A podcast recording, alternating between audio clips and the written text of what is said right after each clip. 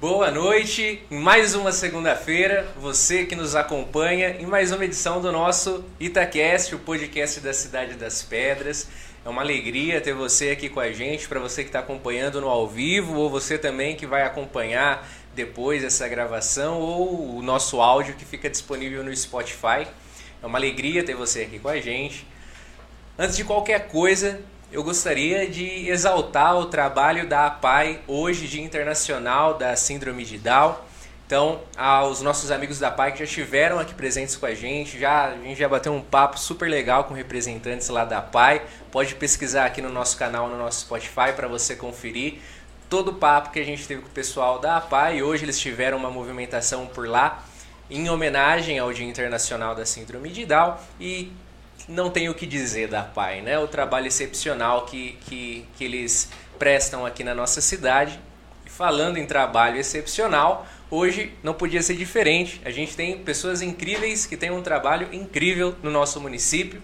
A gente está aqui com representantes da Associação Itapolitana de Educação e Assistência, o, a Patrulha Mirim daqui de Itápolis. Então a gente está aqui para falar hoje com o Matheus, com o Rafael e com a Sabrina. Então vai ser uma alegria ter vocês com a gente. Primeiramente, muito obrigado de vocês terem aceitado o convite. É uma alegria ter vocês por aqui, gente.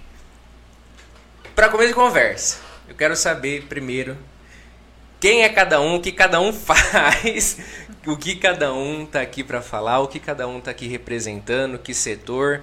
A gente estava batendo um papo aqui antes, já, já sei que, a, que, a, que o projeto em si se, se divide em dois, mas vamos, vamos falar. Matheus, quem é você dentro desse projeto? Boa noite a todos. Boa noite a todos. É, hoje eu sou o presidente da, da Patrulha Mirim, né? Então, vamos falar que hoje eu sou representante da diretoria. A gente tem uma diretoria composta por 22 membros, né? No qual eu represento todos eles. Perfeito. E aí, Rafa? Boa noite a todos. Obrigado pelo convite de estarmos aqui na, no Itacast. A toda a equipe do Itacast, né? A todos que estão assistindo. Eu sou psicólogo da entidade, então eu faço a composição da parte psicossocial né, da entidade que faz todo esse acolhimento, todo essa, esse aprofundamento também, é, esse vínculo entre a, a, os conselhos, o município, a participação com as famílias, né, junto com a assistente social, Maria Lígia, é, trabalho junto às, às empresas, enfim, toda, toda a dinâmica entre instituição, família, jovem e a, as empresas também. As escolas, enfim, todo esse processo. Perfeito. Sabrina? Boa noite, boa noite a todos. Bom, eu faço parte do administrativo da entidade, né? Eu sou assistente administrativo. Eu e mais uma pessoa que hoje não está aqui, que é a Beatriz, a gente trabalha comandando toda a parte lá dentro mesmo. que bacana, gente. Vamos começar aqui. O Matheus, então, presidência, o Rafa psicólogo, Sabrina está na parte de administração desse projeto tão bacana aqui da nossa cidade. O, faz quanto tempo, mais ou menos, que vocês têm esse envolvimento com, com esse projeto na nossa cidade? Cada um de vocês faz quanto tempo que acredito que a vida já está meio a vida de vocês já é isso, né? Já está fazendo parte da vida de vocês. Faz quanto tempo que vocês estão envolvidos nesse projeto? Bom, eu mais ou menos estou na frente quatro anos e meio.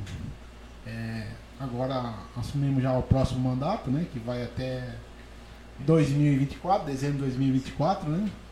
E a gente está aí na, na frente aí para tocar mais esses, esses três anos. É, eu estou na entidade desde o final de 2009, então vamos calcular aí depois. Acredito que em torno de uns 12 anos, aproximadamente e já venho né, com esse trabalho, mas muitas mudanças, muitas melhorias, muitas adequações durante todo esse período. Né? Sempre atuando como, como psicólogo, já passei como, como funcionário, voluntário, voltei a ser funcionário, enfim, mas fazem, fazem em torno de 12 anos mais ou menos. É, eu já fiz parte da Patrulha Mirim desde o final de 2013 até o comecinho de 2019 Aí eu saí por um tempinho, no finalzinho de 2019 eu voltei e tô até agora, eu sou funcionária também. Olha só que legal. Vocês comentaram de, de, de funcionário. É, existe uma diferenciação da diretoria e funcionário. A diretoria não, não é composta de funcionários em si. O, tipo, o Matheus, que é o presidente, não é um funcionário em si da, Não, nem o presidente né, e nem a diretoria. São todos voluntários. Ah, todos legal. voluntários, né? A gente dedica um pouquinho do nosso tempo, né? Pra, em pró a Patrulha Mirim. Então, nos eventos, nas decisões, né? As decisões são todas tomadas junto com a diretoria. Cada um tem a sua função. Cada um faz a sua função. Pra, aí juntamos todo mundo e conseguimos hoje dar uma continuidade no trabalho da Dona Yolanda, da Dona Zuleide, do seu Antônio, que, que ainda não pode mais trabalhar, né? Não está mais na patrulha, né? Então a gente se juntou, todos nós, né? Para a gente poder, cada um faz um pouco, para a gente poder tocar esse projeto à frente. Que legal. Você disse três nomes agora, Matheus, que eu acho que uh, tá cravado na história de Itápolis, né? Esses três nomes que é o seu Antônio, que ainda está. O seu Antônio ele, ele tá em vida ainda, né? ele só não está no meio hoje, né? É, o seu Antônio está vivo, né? Porém, possibilidade de, de realizar algum trabalho voluntário, né? E a dona Yolanda também e a dona Zuleide e sem contar também todos que passaram já pela, pela turma, né?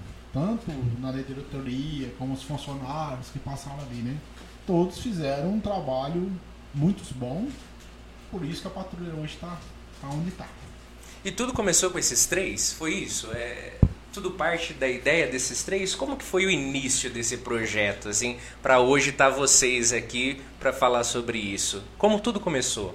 Bom, o início o Rafael vai falar bem, né? Esse, esse é, na, na, verdade, a gente entende assim, até era uma discussão, discussão, uma, uma crítica construtiva, a dona Zuleide a gente tinha, que a gente falava assim, é, os fundadores da Patrulha Mirim, Dona Yolanda, seu Antônio, Dona Zuleide, né? Eles não gostavam muito desses títulos, não. Nunca gostaram muito. Né, sempre falaram que tinham pessoas que sempre estavam envolvidas diretamente, assim como o Matheus está pontuando agora.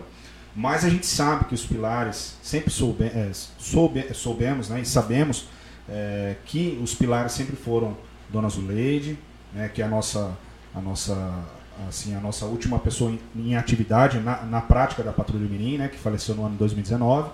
A Dona Yolanda, em 2017, também a sua partida. E o seu Antônio, que deixou é, de participar por questões de saúde, mas que está está vivo indiretamente, ele está sempre a família, as pessoas estão envolvidas, né? Sempre quando tem as participações envolvendo, por exemplo, banda de fanfarra, ele está sempre lá assistindo. É, é uma emoção muito grande. Mas nós sabemos que são os três pilares. Nós sabemos e pessoas como o Matheus colocou que indiretamente é, trabalharam é, durante toda essa trajetória, sempre de forma é, voluntária, estão participando na entidade, né?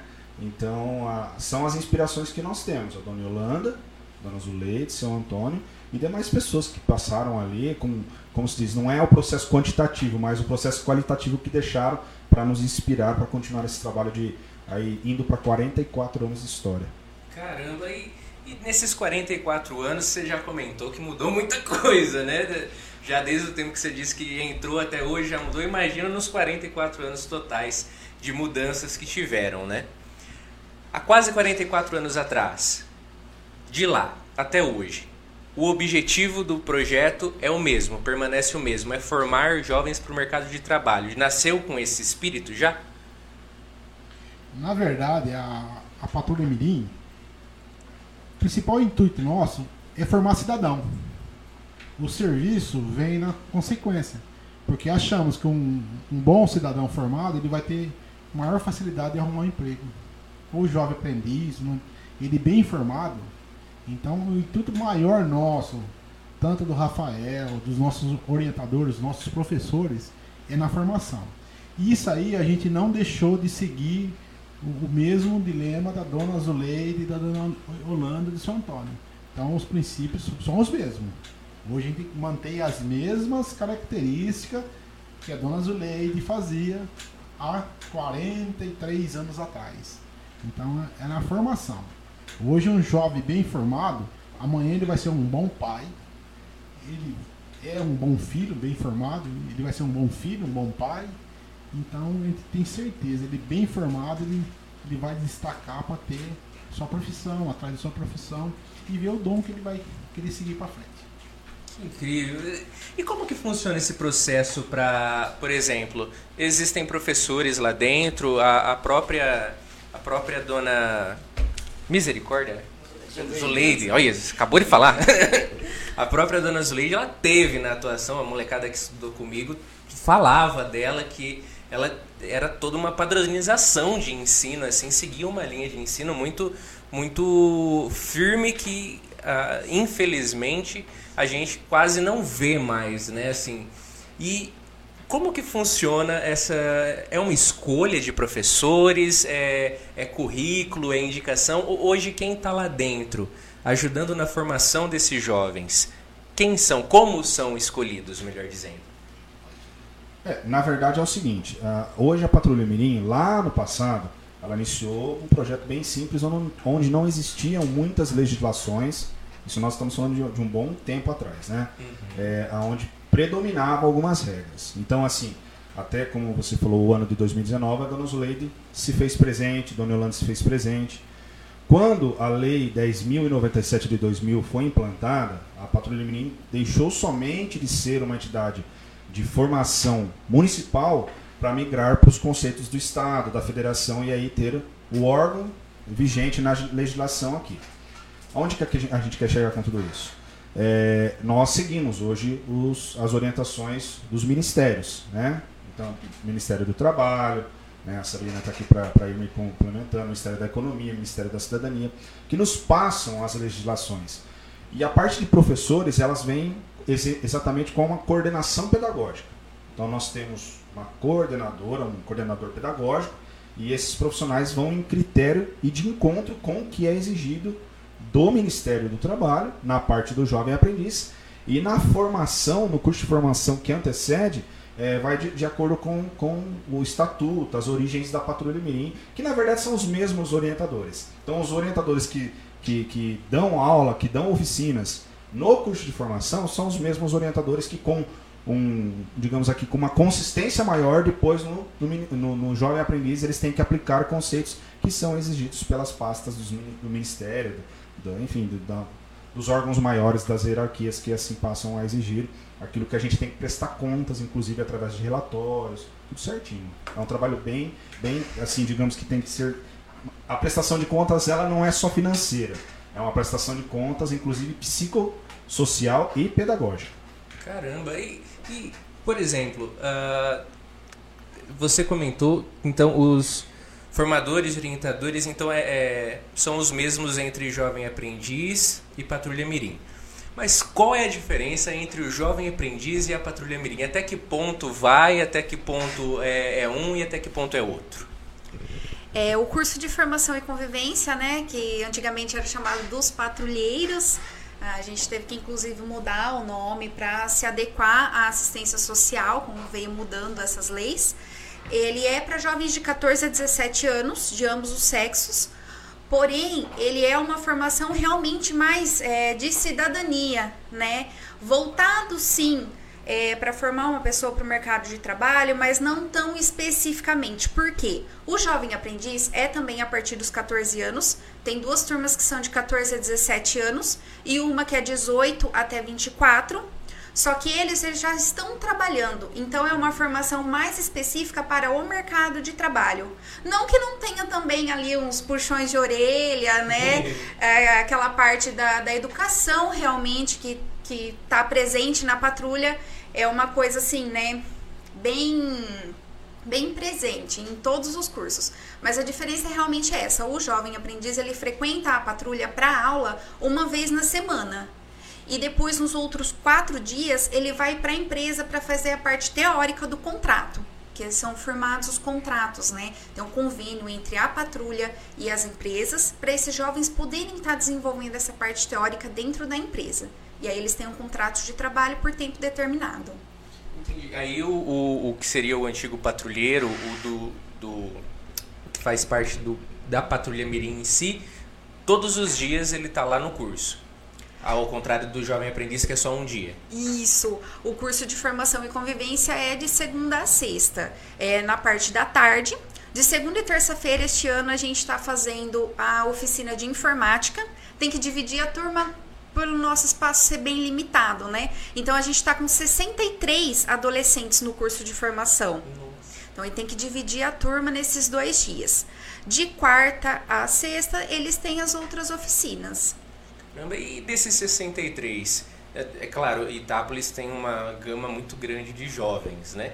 Como que é feita, é, ou melhor, é feita uma seleção para esses jovens estarem lá? Esses 63 passam por alguma triagem? Como que é isso? Sim, é feita uma seleção, já há alguns anos vem sendo feita essa seleção, é, porque o curso ele está durando de um ano a um ano e meio, depende da, da nossa demanda, né? Então, eles fazem a inscrição, o responsável vai até a patrulha com os documentos, faz a inscrição, a gente marca uma prova, eles passam por essa prova e aí os melhores classificados passam para fazer o curso. A gente seleciona, é, no caso, 30 meninos e 30 meninas e são disponibilizados mais quatro vagas para rede, para rede de assistência. Eles vêm encaminhados do desenvolvimento social para a gente. Mesmo assim, eles fazem a provinha para ver, né, como que é, como que funciona, para estar tá ali na interação. Mas esses aí eles são encaminhados. Por isso que nós estamos com 63 que Caramba. E hoje esse projeto, digamos assim, o, o projeto em si não é um projeto uh, municipal com vínculo governamental ou é? o, o projeto em si é da prefeitura, digamos, ou é da, do governo? Como que é isso? Não, esse projeto ele é próprio da patrulha mesmo. É, nós recebemos uma subvenção, né, ajuda de custo que vem da prefeitura municipal e vem encaminhada da Câmara dos Vereadores, que são as emendas. Porém, seria como um serviço terceirizado. A prefeitura compra esse serviço da patrulha para podermos prestar ele, porque a prefeitura não tem nenhum outro lugar que faça isso. Então é um projeto realmente da Patrulha Mirim. É, sim, digamos, isento, então assim. Isso, é uma entidade sem fins lucrativos. Que legal. E, e por exemplo, existe toda uma a, a, a, essa triagem, né, a prova para os jovens estarem lá presentes, para os jovens estarem participando desse curso e tudo mais. E o, qual é o ponto de partida do jovem para as empresas? Por exemplo, o, em que momento que ele vai uh, tá preparado, digamos assim, ele sai dessa, desse casulo pronto para ir para o trabalho em si? Esse processo de migração, né, na verdade, ele acontece naturalmente porque, como nós temos, como, como a Sabrina colocou, o curso de formação ele pode ser de 12 até 18 meses. Só que nesse processo ele vai migrando. Como que ele vai migrando? é, nós temos empresas do município que são parceiras. Né? E aí, é, é, de acordo com a, os cursos que são cadastrados no Ministério do Trabalho, cada curso, diferentemente de alguns anos, por isso que houve toda essa evolução, tem a sua carga é, horária teórica e prática. E aí cada empresa vai cumprindo de acordo com a sua cota, exigida pelo próprio Ministério do Trabalho, ou por, por livre e espontânea vontade de contratar esse jovem essa empresa ela busca o jovem na, na, entidade, mas não somos nós quem colocamos esse jovem lá na, na, na, empresa. Olha, esse aqui é quem vai, aquele. Não, a empresa é livre para vir ali e escolher. É claro que tudo isso passa também por uma avaliação, um olhar mais ótico no sentido de desempenho, participação, iniciativa, como esse jovem se manifesta, enfim, todo um processo ali humano mesmo, um lado mais humano profissional. Aí tem uma visão humano profissional. De acordo com o desempenho e a participação desse jovem, é natural que é, ele cumprindo tais requisitos e aí tendo um perfil aproximado do que a empresa solicita, é, nós vamos gerir um número X de, de, pessoas e a empresa fica a critério de fazer a sua escolha. Que legal. Eu, teve bastante gente que me perguntou como é que faz uh, ah, para, um, por exemplo, você comentou que tem empresas que, por, pela lei, né, pelos próprios ministérios, tem que ter uma, uma São certa... 5%. E tem empresas assim... Cinco, na verdade, é, é é, desculpa te cortar. É, não, é, é, é, é, o mínimo é 5. Né? chega a ser de 5 a 15, né, Sabrina? Isso, de 5 a 15%. E tem também tudo estabelecido dentro da lei a quantidade de funcionários que essa empresa tem ou a quantidade de funcionários qualificados, que de repente pode ser uma empresa pequena, mas se ela tiver os funcionários, no caso os cargos, que exijam uma formação específica a partir de sete cargos desse tipo, a empresa já precisa ter um jovem aprendiz, já precisa entrar na cota. Agora, dizendo de empresas que, que têm um porte relativamente maior, que tenha uma quantidade, tem que fazer essas quantidades, enfim. Mas e para uma empresa parceira de vocês daqui do município, por exemplo? Uh, não sei, uh, lá você tem a cota que tem que ter ou não? Lá Não, na loja? Não? não, então, não. por exemplo, uma empresa como a, a do Matheus. Ou qualquer empresa do Se nosso torna centro. opcional. Ah, é opcional. Aí se torna opcional. Qualquer empresa poderia ter. Qualquer empresa, hoje, qualquer empresa pode ter um jovem aprendiz desde que se enquadre nos cursos que nós temos, que é auxiliar administrativo, assistente administrativo, o comércio e varejo, vamos supor, seria a loja do Matheus, né? Que ele tem lá, inclusive, pessoas que já foram aprendizes e que continuaram na vaga. É, e tem também o auxiliar de produção industrial. Hoje nós temos a empresa, no município, uma empresa, a gente tem mais de 15 empresas parceiras, né? Mas tem a empresa que tem um aprendiz e tem empresas que tem mais de 30, só na mesma empresa. Caramba. É, então tem empresa que tem um único jovem, mas tem uma única empresa que tem mais de 30 aprendizes. Caramba. Porque é relativo o processo tanto da cota quanto da opção de ter mais jovens. Tem empresas que contratam, ah, eu quero, a minha cota aqui é, vamos supor, seria 5. Ah, eu preciso, mas eu vou pegar 8, porque preenche tal, determinados setores. Né? Então é muito relativo esse processo. Mas a dinamização, aí vai- vem essa que- questão do critério, por exemplo, do sexo feminino. Por isso que a gente faz essa subdivisão de 50%, 50% homens, 50% mulheres. No passado, a, a patrulha só trabalhava com meninos. Existia o Ah, é? antigo projeto Bandeirantes, lá. O Felipe lembra disso, né? Vem, Antigo- Felipe, pelo amor É onde hoje é, onde hoje é a. é, eu lembro dele. Ai, meu Deus! O antigo projeto Bandeirantes era ali onde é a Secretaria de Esportes hoje, né? Sim. Então lá era o projeto das meninas e a patrulha era dos meninos. Com é, é, é, a extinção do, do projeto Bandeirantes, ficou ausente aonde encaixar as meninas. Então a patrulha acolheu. E aí de, de um determinado tempo para cá, a patrulha passou a ser um quadro de meninos e de meninas e tem essa formação dividida por 50%. Não, esse, esse critério não entra em méritos de quem vai primeiro, quem vai depois. Não. Aí vai muito do- exatamente dos critérios da própria empresa ali que, que, diante desse curso de formação, vem, busca e a gente faz toda a oferta. Mas a principal função da entidade é a formação humana. E a participação da família também.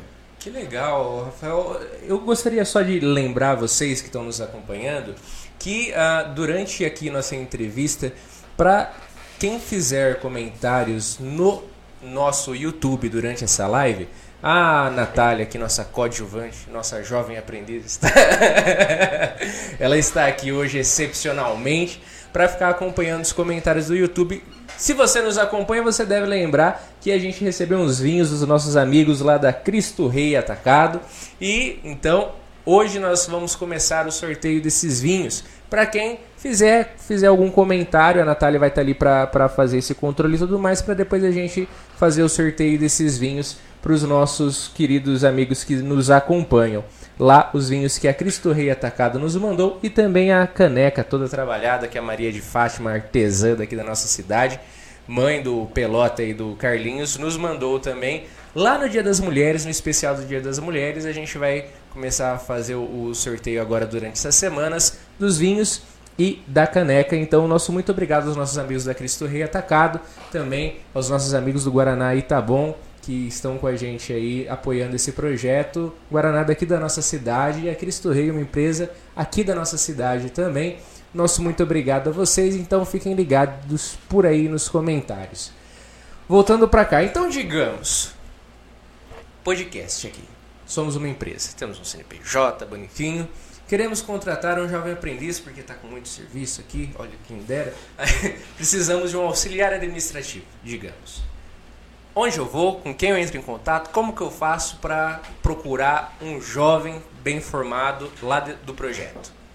É, Você pode entrar em contato diretamente com a patrulha, né? Pelo nosso telefone, ou também se quiser mandar uma mensagem no nosso Facebook, a gente está sempre ali antenado, né? Tem também disponível os nossos telefones lá, quem quiser procurar tá acessível. E aí ligar ou mandar uma mensagem nos, nos nossos WhatsApp que a gente vai estar orientando a respeito disso. É, a partir do momento que a empresa entra em contato, a gente vê a necessidade, já vê, já passa para o Rafael e para Maria Lígia, né? A Maria Lígia também, que é assistente social da entidade, e eles vão é, ver qual é o perfil desse jovem para poder encaminhar para a entrevista. Na parte administrativa, então a gente vai entrar com o processo de firmar um convênio entre a entidade e a empresa, e aí depois a gente dá toda a orientação para poder é, registrar esse jovem, né, no contrato, no contrato de trabalho. Os jovens que são jovens aprendizes dentro das empresas são registrados em carteira são registrados em carteira pela própria empresa e aí ele tem um contrato é, por tempo determinado. Entendi. A entidade em si, por exemplo, uh, quando é, é, acontece a contratação de um jovem, a entidade existe um, um, controle, por exemplo, ah, esse jovem precisa ganhar pelo menos tanto ou já é pela lei aí, é a lei que manda e é, por exemplo, que é meio período, né, que o jovem trabalha né? É meio período. Isso, horas isso, são quatro, quatro horas. horas por dia. Então, por exemplo, essa, essa, esse regulamento, assim, essa regulamentação de ah, quanto que um jovem vai ganhar e tudo mais, tudo isso já transcende do projeto ou também é o projeto que, que Não, a gente também dá as orientações porque nós seguimos o manual da aprendizagem que vem diretamente do Ministério do Trabalho. E nesse manual tem muitas perguntas e respostas. A gente orienta a respeito disso e inclusive tem o cálculo do salário do jovem aprendiz, que aí é por hora e normalmente é em cima da, do salário hora estadual. Hum que no caso é o mais vantajoso. A lei entende que o maior é o mais vantajoso para o jovem. Então aí tem que calcular a hora e fazer o cálculo que tem dentro do manual. Que legal! E, e por exemplo, dos jovens uh, digamos aí que eu, vocês têm uma base de quantos jovens têm contratados hoje? Hoje? É. é hoje no passa... momento a gente está com 97. É. Só que vai haver trocas, é. então provavelmente vai o ter nosso, mais, vai ter essa migração, né? Sim. O nosso quadro é, entre vamos supor assim, porque nem todos os jovens têm um período vigente, eles não, não entram no mesmo período e saem no mesmo período. Então, esse ciclo de vigência ele fica em rotativo durante o ano todo, é, 12 meses, 24 meses, ele fica girando de acordo com os cursos. Então não para nunca, não para nunca. O, o que acontece é, é, que, na verdade, esse processo de vigência é, girando, é, a média hoje de, de, jovens, ele oscila aproximadamente em torno de 100 jovens toda vez. É, entre 90 e 110, já chegou a 120. Na verdade, a gente, a gente já chegou a ter é, é quase 200 jovens trabalhando, né? Nossa. Mas quando era um período mais flexível da lei. Né? Hoje a lei ela é mais exigente, nós acompanhamos exatamente todos os quadrantes que as legislações, desde como a Sabrina colocou, solicitam. Então a Patrulha Mirim hoje ela está é, regulamentada no município, né? no estado, na federação, tudo certinho. A gente, e sempre que alguma coisa já é, começa a perder esse período de vigência, nós já estamos procurando os órgãos responsáveis para que isso fique exatamente como, se, como é solicitado. Caramba, para ficar antenado em tudo isso, para ficar por dentro que lei, a gente sabe que no Brasil, lei é uma das coisas que muda mais do que a gente troca de roupa, né? Então, vocês imaginam que tipo, é um puta um trabalho para vocês ficarem por dentro de mudanças de lei. Eu imagino que seja bem uh, uh, delicado, querendo ou não, lidar com jovens, né? Tá ter dentro da instituição menores de idade em si, né, que tem pais responsáveis. Uh, e imagino que não seja um trabalho muito, muito simples do sentido burocrático, principalmente. Imagino então que tem uma equipe toda por trás, muito competente. E é uma instituição sem fins lucrativos. O orçamento vem apenas do município desse subsídio? De onde surge o orçamento uh, que mantém esse projeto vivo? É, o principal orçamento nosso é municipal, né? São das emendas dos vereadores, né? Executivo. Do executivo, né? Essa é a principal arrecadação. E a gente também fazemos nossos eventos, né? Porque também não podemos tudo que precisar ir lá bater lá na porta e pedir. Então a gente tem que também arregaçar a manga e trabalhar. A gente faz alguns eventos, que nem vamos fazer o evento da pizza, a gente tinha nosso show de prêmios, né? Então a gente sempre faz os nossos eventos, né?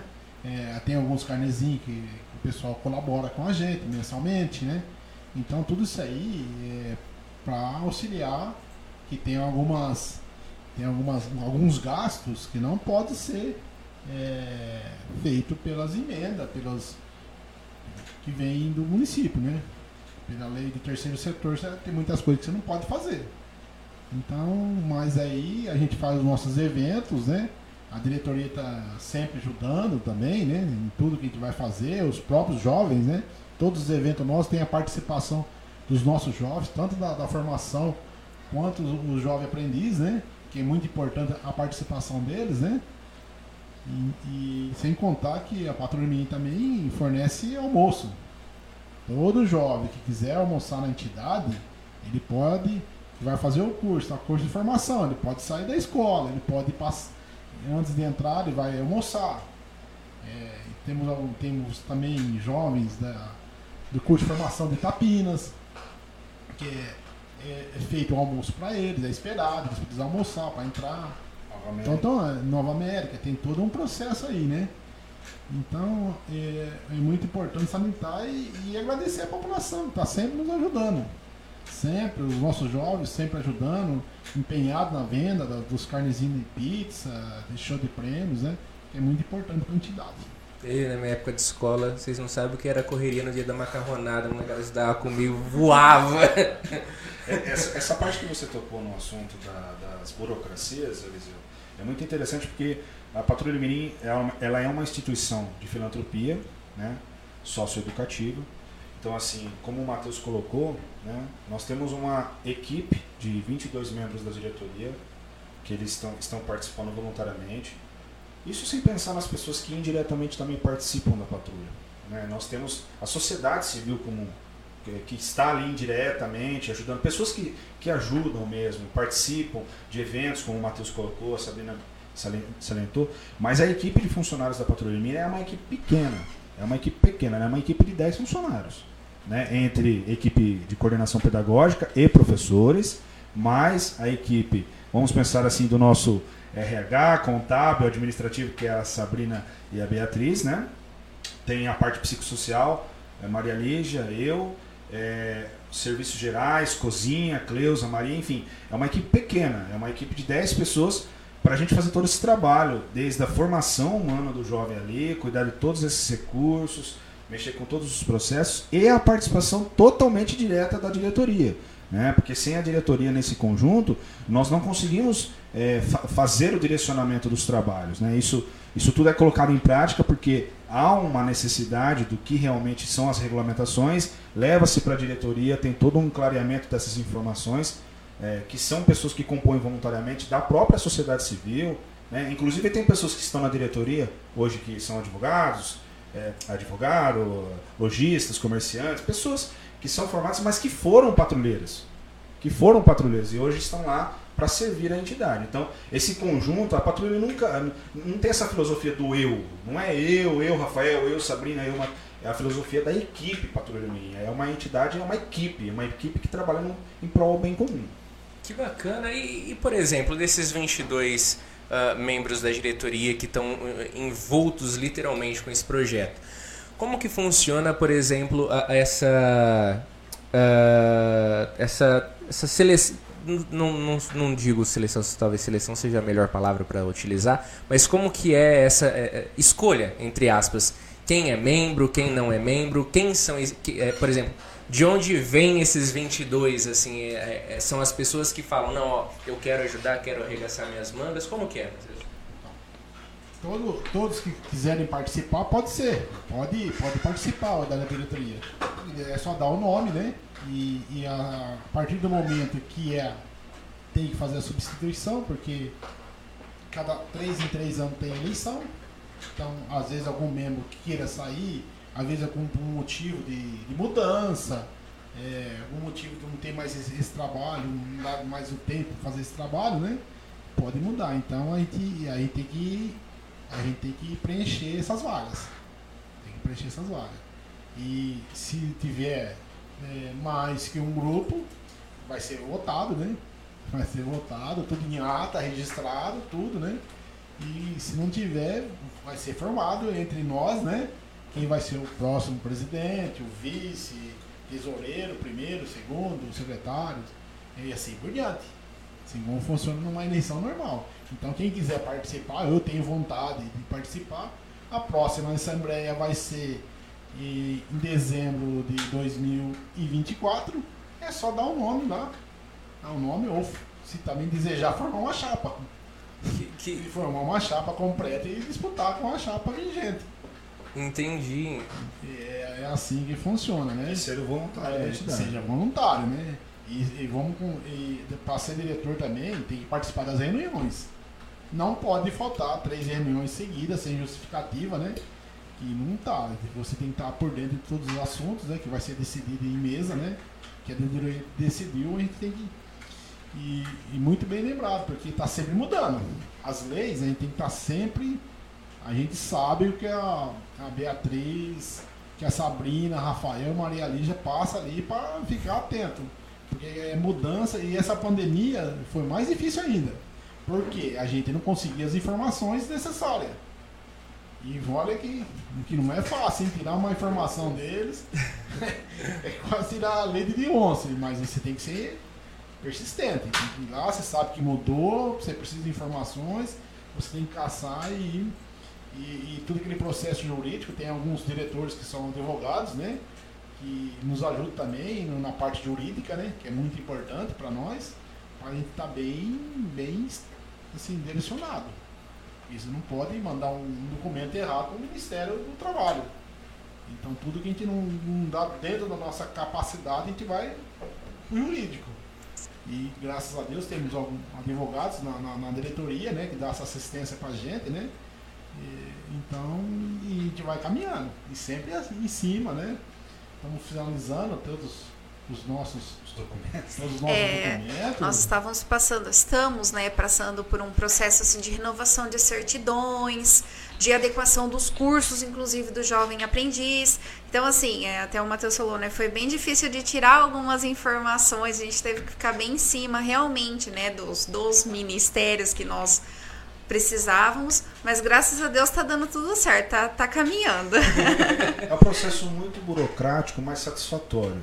A gente trabalha como equipe, então assim, tudo o que acontece, vamos supor, mesmo que seja na área psicossocial, não falando da parte sigilosa profissional nossa, nós estamos falando da parte exatamente como você colocou. É bastante trabalho, né? E a gente tem que dinamizar o, funcionamento. Mas essa dinâmica entre, por exemplo, Sabrina, Beatriz, Maria Lígia, Rafael, essa parte que fica, fica mais a- em torno de nós ali, é, nós nos conectamos muito bem. Então aí, a partir do momento que há essa conexão entre o que precisa ser feito, o que há de ser feito e o que foi feito, tudo o, do, o pré, durante e depois é encaminhado para a diretoria. A diretoria leva isso à mesa. É, é tudo há uma, uma- um diálogo sustentável. Volta, ok. Matheus sempre com, com essa liderança passa para nós, tá ok, dá o start.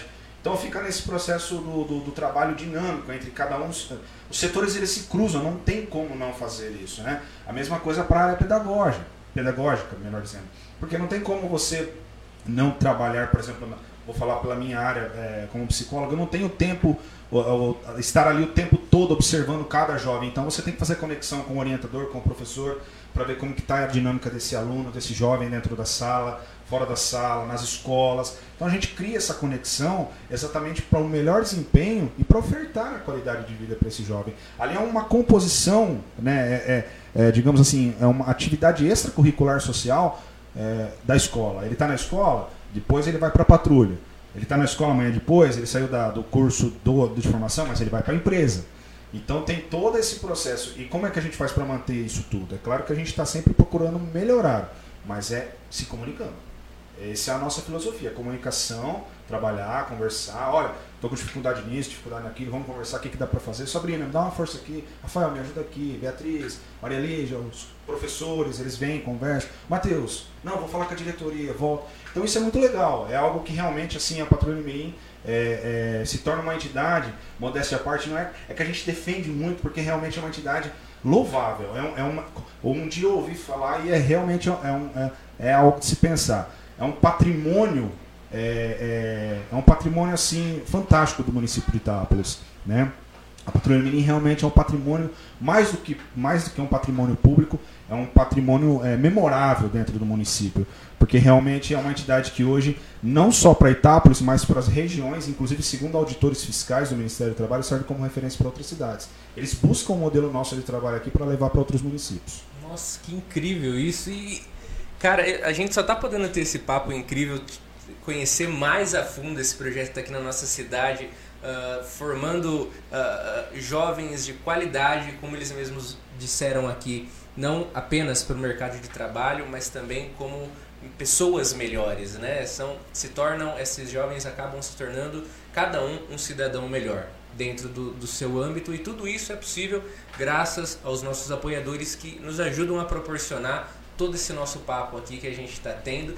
E eu não posso deixar de agradecer a, a, a apoiadores e aos patrocinadores que estão com a gente, como o, a própria The Soft 7 Tecnologia, que é uma empresa que desenvolve software daqui da nossa cidade, que já está presente em mais de oito estados do nosso país, fazendo, levando um trabalho de qualidade para muito longe daqui do nosso município e também para empresas daqui do nosso município, um software que atende muito bem a, a empresas de varejo, atende muito bem o seu hortifruti, a sua oficina mecânica, a, o seu mercado, atende muito bem o seu açougue e tantos outros segmentos. O nosso o nosso muito obrigado aos apoiadores da The Soft 7 Tecnologia e também ao grupo Digital Saúde, que é referência também aqui na nossa cidade na área de saúde, a Digital Cirúrgica, Digital Fórmulas, também as três farmácias que estão presentes aqui no nosso município, uma delas inclusive 24 horas lá em frente à Santa Casa, ao nosso hospital a toda a equipe do Grupo Digital Saúde, que conta com equipamentos de qualidade, principalmente ali na digital cirúrgica, com aluguéis, com aluguel de ambulâncias, UTI móvel, enfim, todo um equipamento de qualidade de, de à sua disposição, à disposição sua Itapolitano ou membro aqui da nossa região, conte com o Grupo Digital Saúde. Todo esse trabalho que o projeto presta, quanto custa para o aluno? Zero. É tudo É, 0,800 para os jovens. A gente brinca que é o zero, mas na verdade, como vem a subvenção municipal, é, é reflexo dos nossos, dos nossos impostos, né? Então, a prefeitura tem o recolhimento de impostos, é, nós, a- nós, é lógico que entra uma parte da entidade, desse tudo que a gente explicou até agora, a gente vai na briga, bri- abre aspas, briga, né? Para que o nosso orçamento, porque tudo que é, tudo que é gasto lá, eles têm uma prestação de contas. Sabrina e a Beatriz cuidam muito bem disso, né? E, e é passado a todos. Porque a prestação de contas da Patrulha Mirim chega no final. Deu, deu o valor. Sobrou, volta para o município esse dinheiro. Então, é, ele volta. Ele volta. Se sobrar, tem que voltar esse dinheiro para a prefeitura. Tá? Tem uma prestação de conta. Então, na verdade, custa zero para o jovem é, ali no ato. Sim. Mas os impostos que são todos nós como contribuintes, né? Aí a gente vai na Câmara, a gente é, é, solicita que os vereadores acompanhem nosso trabalho para dar emenda parlamentar também, enfim, né? E, e uma coisa que eu gostaria de esclarecer é que às vezes tem um tabu na sociedade, inclusive essa é, semana passada teve um- uma pergunta dessa sobre é, os jovens perguntaram porque a gente começou uma turma agora em fevereiro, né? Sim. É, foi perguntado o seguinte: é, vocês incluem o jovem no, no mercado de trabalho. Quanto, quantos por cento desse jovem a patrulha fica desse salário? Isso não existe, gente. Isso é uma, uma mentira. Num, num passado mais muito, muito distante, até existia. Né? Isso é coisa antiga. Né? Quando não tinham regulamentações. Então a, a patrulha colocava na empresa, ficava praticamente regu- é, é, registrado pela patrulha e tinha uma porcentagem porque não dava para sustentar a entidade. Mas aí, no caso, era a empresa que repassava, para a Repassava. patrulha. Era, a empresa dava um X%, não era que ti- tirava do jovem. Isso ainda tem algumas, alguns tabus que são colocados. Isso não existe, até porque a maioria das empresas hoje elas fazem pagamento por conta, por exemplo, salário. Então passa, não passa nada pela patrulha, passa direto para o jovem. O jovem vai lá, abre uma conta, esse salário vai para ele. Então, o fundo hoje da patrulha é um fundo exatamente voltado da subvenção do município. Existem alguns critérios financeiros, vamos supor, de emendas parlamentares, mas são dois orçamentos diferentes. O que a gente recebe do município é para consumo contínuo. O que vem, por exemplo, de uma, de uma emenda, de, sei lá, estadual, federal, às vezes é para um, um critério de material permanente, é na compra de equipamentos, e assim sucessivamente. Temos também a ajuda do Poder Judiciário aqui da cidade, né? Que repassa aqueles recursos que são Municipal, né? É, do judiciário. Ah, tá, do... do... De penas. Advindos de, de, de penas. penas, de penas. Isso. De e aí eles, de penas. eles fazem o, a divisão e repassam para as entidades, né? então que aí legal. de vez em quando vem um pouquinho. Quando a gente fala entidades é porque não é só a patrulha. É. Aí entra ah, A a PAI, o lar. o lar, o abrigo Rainha da Paz, né? Então a gente trabalha em conjunto. É garantido é, esse, esse dinheiro da prefeitura todo ano? É? Não, Ah, não. ano que vem vai vir, estamos de boa. Não, não é? Não, não, é, é- vamos explicar. É, você tem um plano de trabalho. Você tem um plano de trabalho, é feito um plano de trabalho, a gente faz esse plano pro ano todo, né? Quantos funcionários a gente tem, qual a despesa de cada funcionário, né? temos os encargos, os encargos sociais para ser pago, a gente tem uma alimentação. Então a gente, a gente faz um plano de trabalho. A gente apresenta esse plano de trabalho, eles vão aprovar esse plano de trabalho, tudo tem que ser registrado. O almoço que a gente dá, a gente tem que registrar quantos almoços foram dados por dia. Então tudo é registrado. Temos também, outra coisa que é bom frisar aqui, temos a, a reunião dos pais. Então tudo Inclusive é, uma manhã. é, A primeira presencial depois de um tempo. Olha só. então tudo isso é registrado. Tudo que você faz, você registra e presta conta que você está fazendo. E tudo prestado de conta. É, as emendas, tudo que vem, tudo, é tudo feito um plano de trabalho. Então foi feito um plano de trabalho para o ano de 2022. Se sobrar, a gente devolve. Se No sobrar. ano que vem, 2023, é outro plano de trabalho. Aí você vai explicar tudo que você fez e o que você precisa fazer em 2023. Pass- Aí tem que passar por toda uma aprovação para poder vir dinheiro. Então você não pode gastar de qualquer jeito. Não é assim. Esse é o no início do ano que normalmente vai um representante de cada instituição lá na. Não lembro se é no início ou no É final no do final. ano. No final do No ano, final, né? Para apresentar, as- prestar contas em si, falar do orçamento que vai ser É, necessário. porque hoje você tem que ser bem claro né, nas, nas coisas que você faz. Né? E a gente ali, graças a Deus, com a Sabrina, a Beatriz, tanto na, na cozinha, com a dona, dona Maria, a dona Creuza, a gente procura economizar o máximo. O máximo que dá. Hoje, né, temos hoje a patrulha Mirim, tá tudo certinho. Tudo certinho. Então, certinho, Graças a Deus. Todas as nossas contas estão em dias, né? Todos os salários estão em dias, mas a gente fica ali. Né? Onde a gente pode economizar um pouquinho, a Sabrina, a própria Beatriz fica ali, ó, aquilo vai dar para diminuir aqui, aqui não. E vai fazendo, para poder sobrar, É, nunca a- faltar. Até porque se não estiver tudo certo no final desse ano, por exemplo, eles não liberam o recurso pro ano que vem. Vixe. Tem que estar de tudo Contas, né? certinho. Ah, Vai pra prefeitura. aí se ah, tem alguma coisa que não tá fechando, aí eu. É, porque eles também tem que prestar conta disso aí, né? É. Do terceiro setor. A gente monta, como o Matheus colocou e a Sabrina está aqui, a Sabrina e a Beatriz é que elas cuidam mais dessa parte administrativa, né? Mas tem um plano de trabalho. Esse plano de trabalho, é, é claro que, com- por exemplo, a gente pega uma meta de quanto gasta, um exemplo, de combustível. Mas está tendo mudanças. Então você tem uma, você tem uma perspectiva. Isso pode ser alterado, mudança do custo de alimentos, etc. Como o Matheus colocou, Sabrina colocou. Então isso tudo vai, pode ser que mude. É claro que a gente sempre trabalha, é, como se diz, dentro de uma média, né? E, e aí, como a Sabrina colocou, há uma compra desse serviço perante o terceiro setor, que é a 13.019, todo aquele processo, e, e a prefeitura compra esse serviço da entidade. Na compra, dando dinheiro, ótimo, maravilha. Se, se sobrar, devolve. Se faltar, aí a gente tem que ir lá na Câmara, na Prefeitura e brigar para ter mais O povo, recursos. se sobra, devolve. Se falta, problema é seu. Você corre atrás, né? Por exemplo, em 2022, se, se faltar, aí vem aquela parte nossa dos eventos. Aí quem segura nós são os eventos, né? Que são as vendas da pizza, show de prêmios, né? Os carnezinhos, e segura nós. Porque tem coisas também que a gente não pode usar dinheiro de subvenção. Por lei. pode. É- é dinheiro queima se queima- Carimbado, É, né? Vai queima pra isso. Se queima um computador, que- queima uma placa mãe do computador, a gente sabe que é caro. E aí tem que ter recurso próprio para poder arrumar. É, no É. caso assim, normalmente material permanente a gente não pode usar de maneira nenhuma esses recursos que vêm da Câmara e da Prefeitura. E isso é uma das coisas que a gente pode.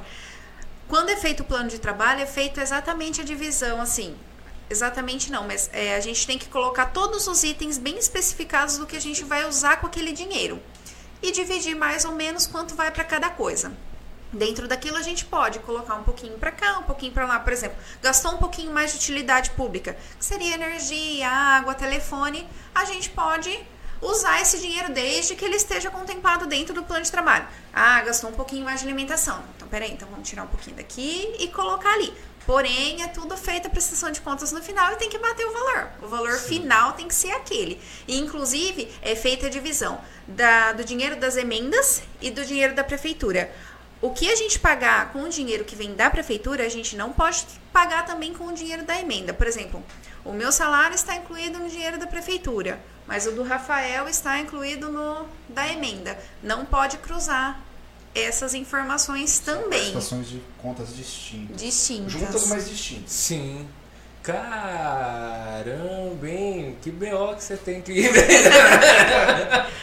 assim, falando parece ser mais complicado do que realmente é. Porque, que nem o Matheus falou, graças a Deus está tudo em ordem, todas as contas estão certas. O dinheiro, inclusive, a gente tem que agradecer muito à Prefeitura Municipal, pois eles estão passando é, exatamente no dia deu o quinto dia útil do mês, o dinheiro está lá na conta, para a gente poder começar a saldar as nossas contas. Então isso ajuda muito. E vem todo um processo já desde lá de 2019 que a gente assumiu e veio colocando em ordem realmente dentro dessa lei que vai dando aquela mudadinha ao longo do tempo. Sim.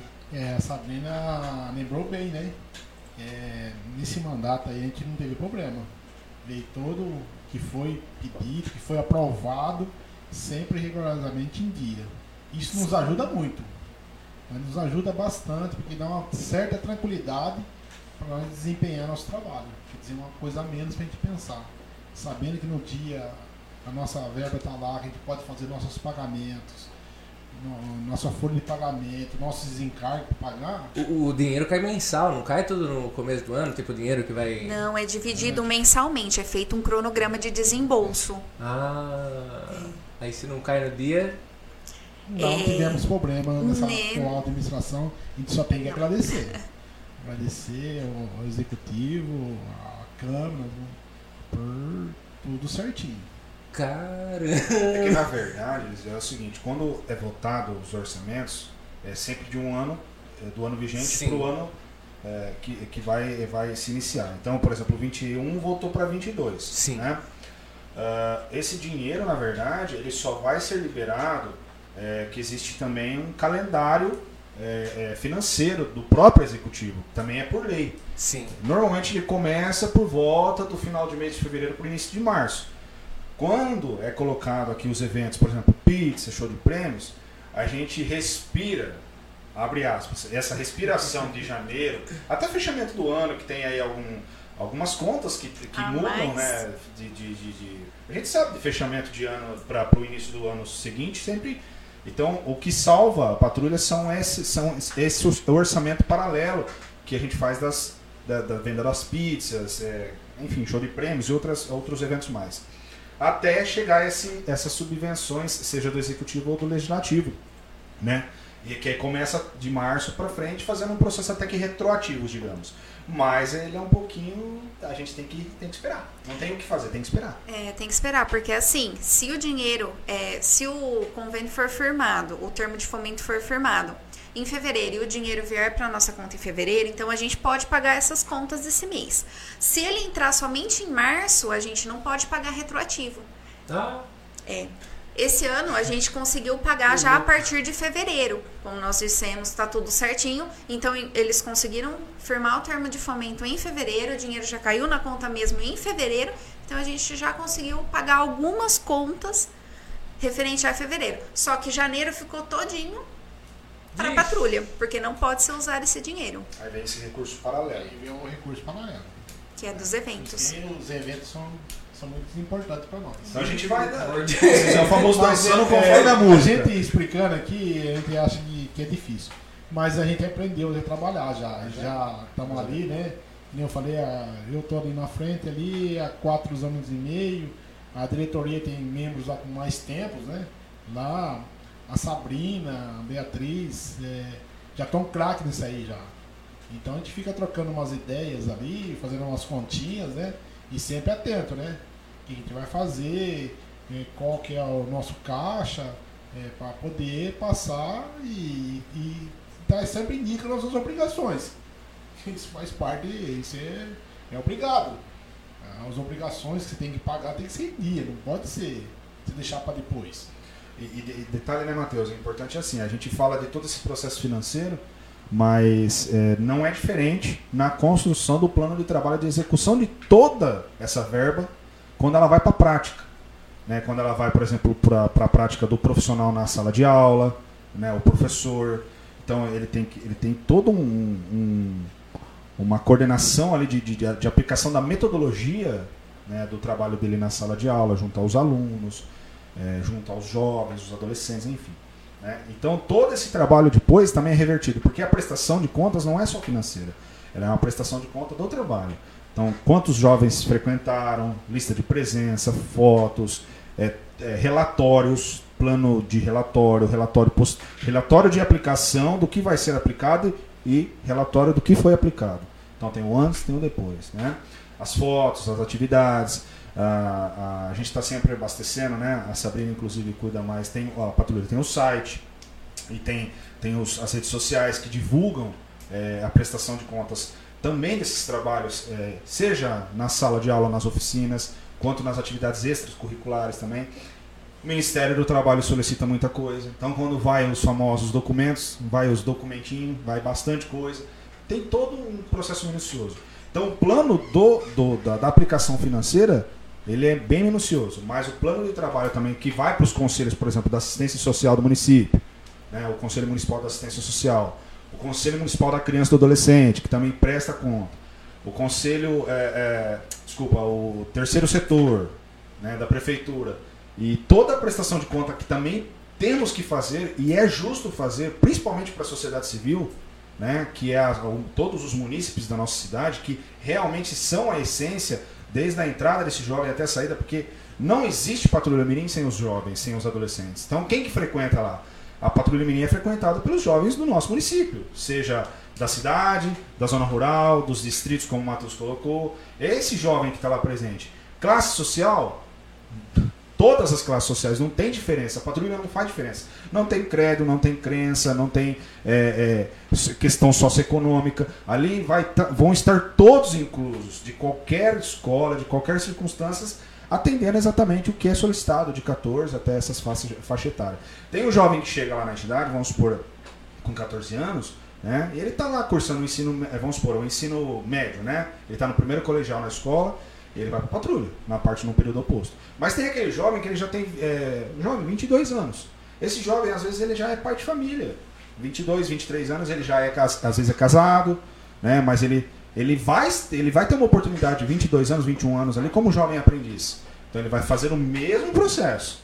Ele vai cumprir os mesmos, mesmos requisitos, vai participar do curso, vai participar do processo seletivo e até ele entrar. Mas ele também, ele já tem uma família, às vezes ele é pai, ele tem a casa dele, enfim, então é, a, a entidade é muito múltipla, ela é, tem uma diversidade muito grande. Então ali entram todas as, todos os, os credos, crenças, culturas, religiões, é, questões socioeconômicas. Isso aí para nós, na verdade, é, nunca foi e nunca será um divisor, sempre será um, um multiplicador. Eu não sabia nem que até os 24 anos, cara. Eu imaginava que era. Eu tinha em mente que era só até tipo, concluir o ensino médio só até o terceiro. Não, porque só... no caso do, do curso de auxiliar de produção industrial, como ele envolve, por exemplo, um quadro de, de, de periculosidade na, na determinada empresa, vamos supor, ele vai trabalhar no setor industrial. Ali tem uma questão de periculosidade. Na linha de produção, produção, por exemplo, de uma empresa, né? Aí não pode ser menor de, é, de, menor de 18, né? Por questão da, da lei. Então vai o maior de 18. Esse, por exemplo, ele vai trabalhar no setor da maquinário. Ele vai ser alimentador de produção.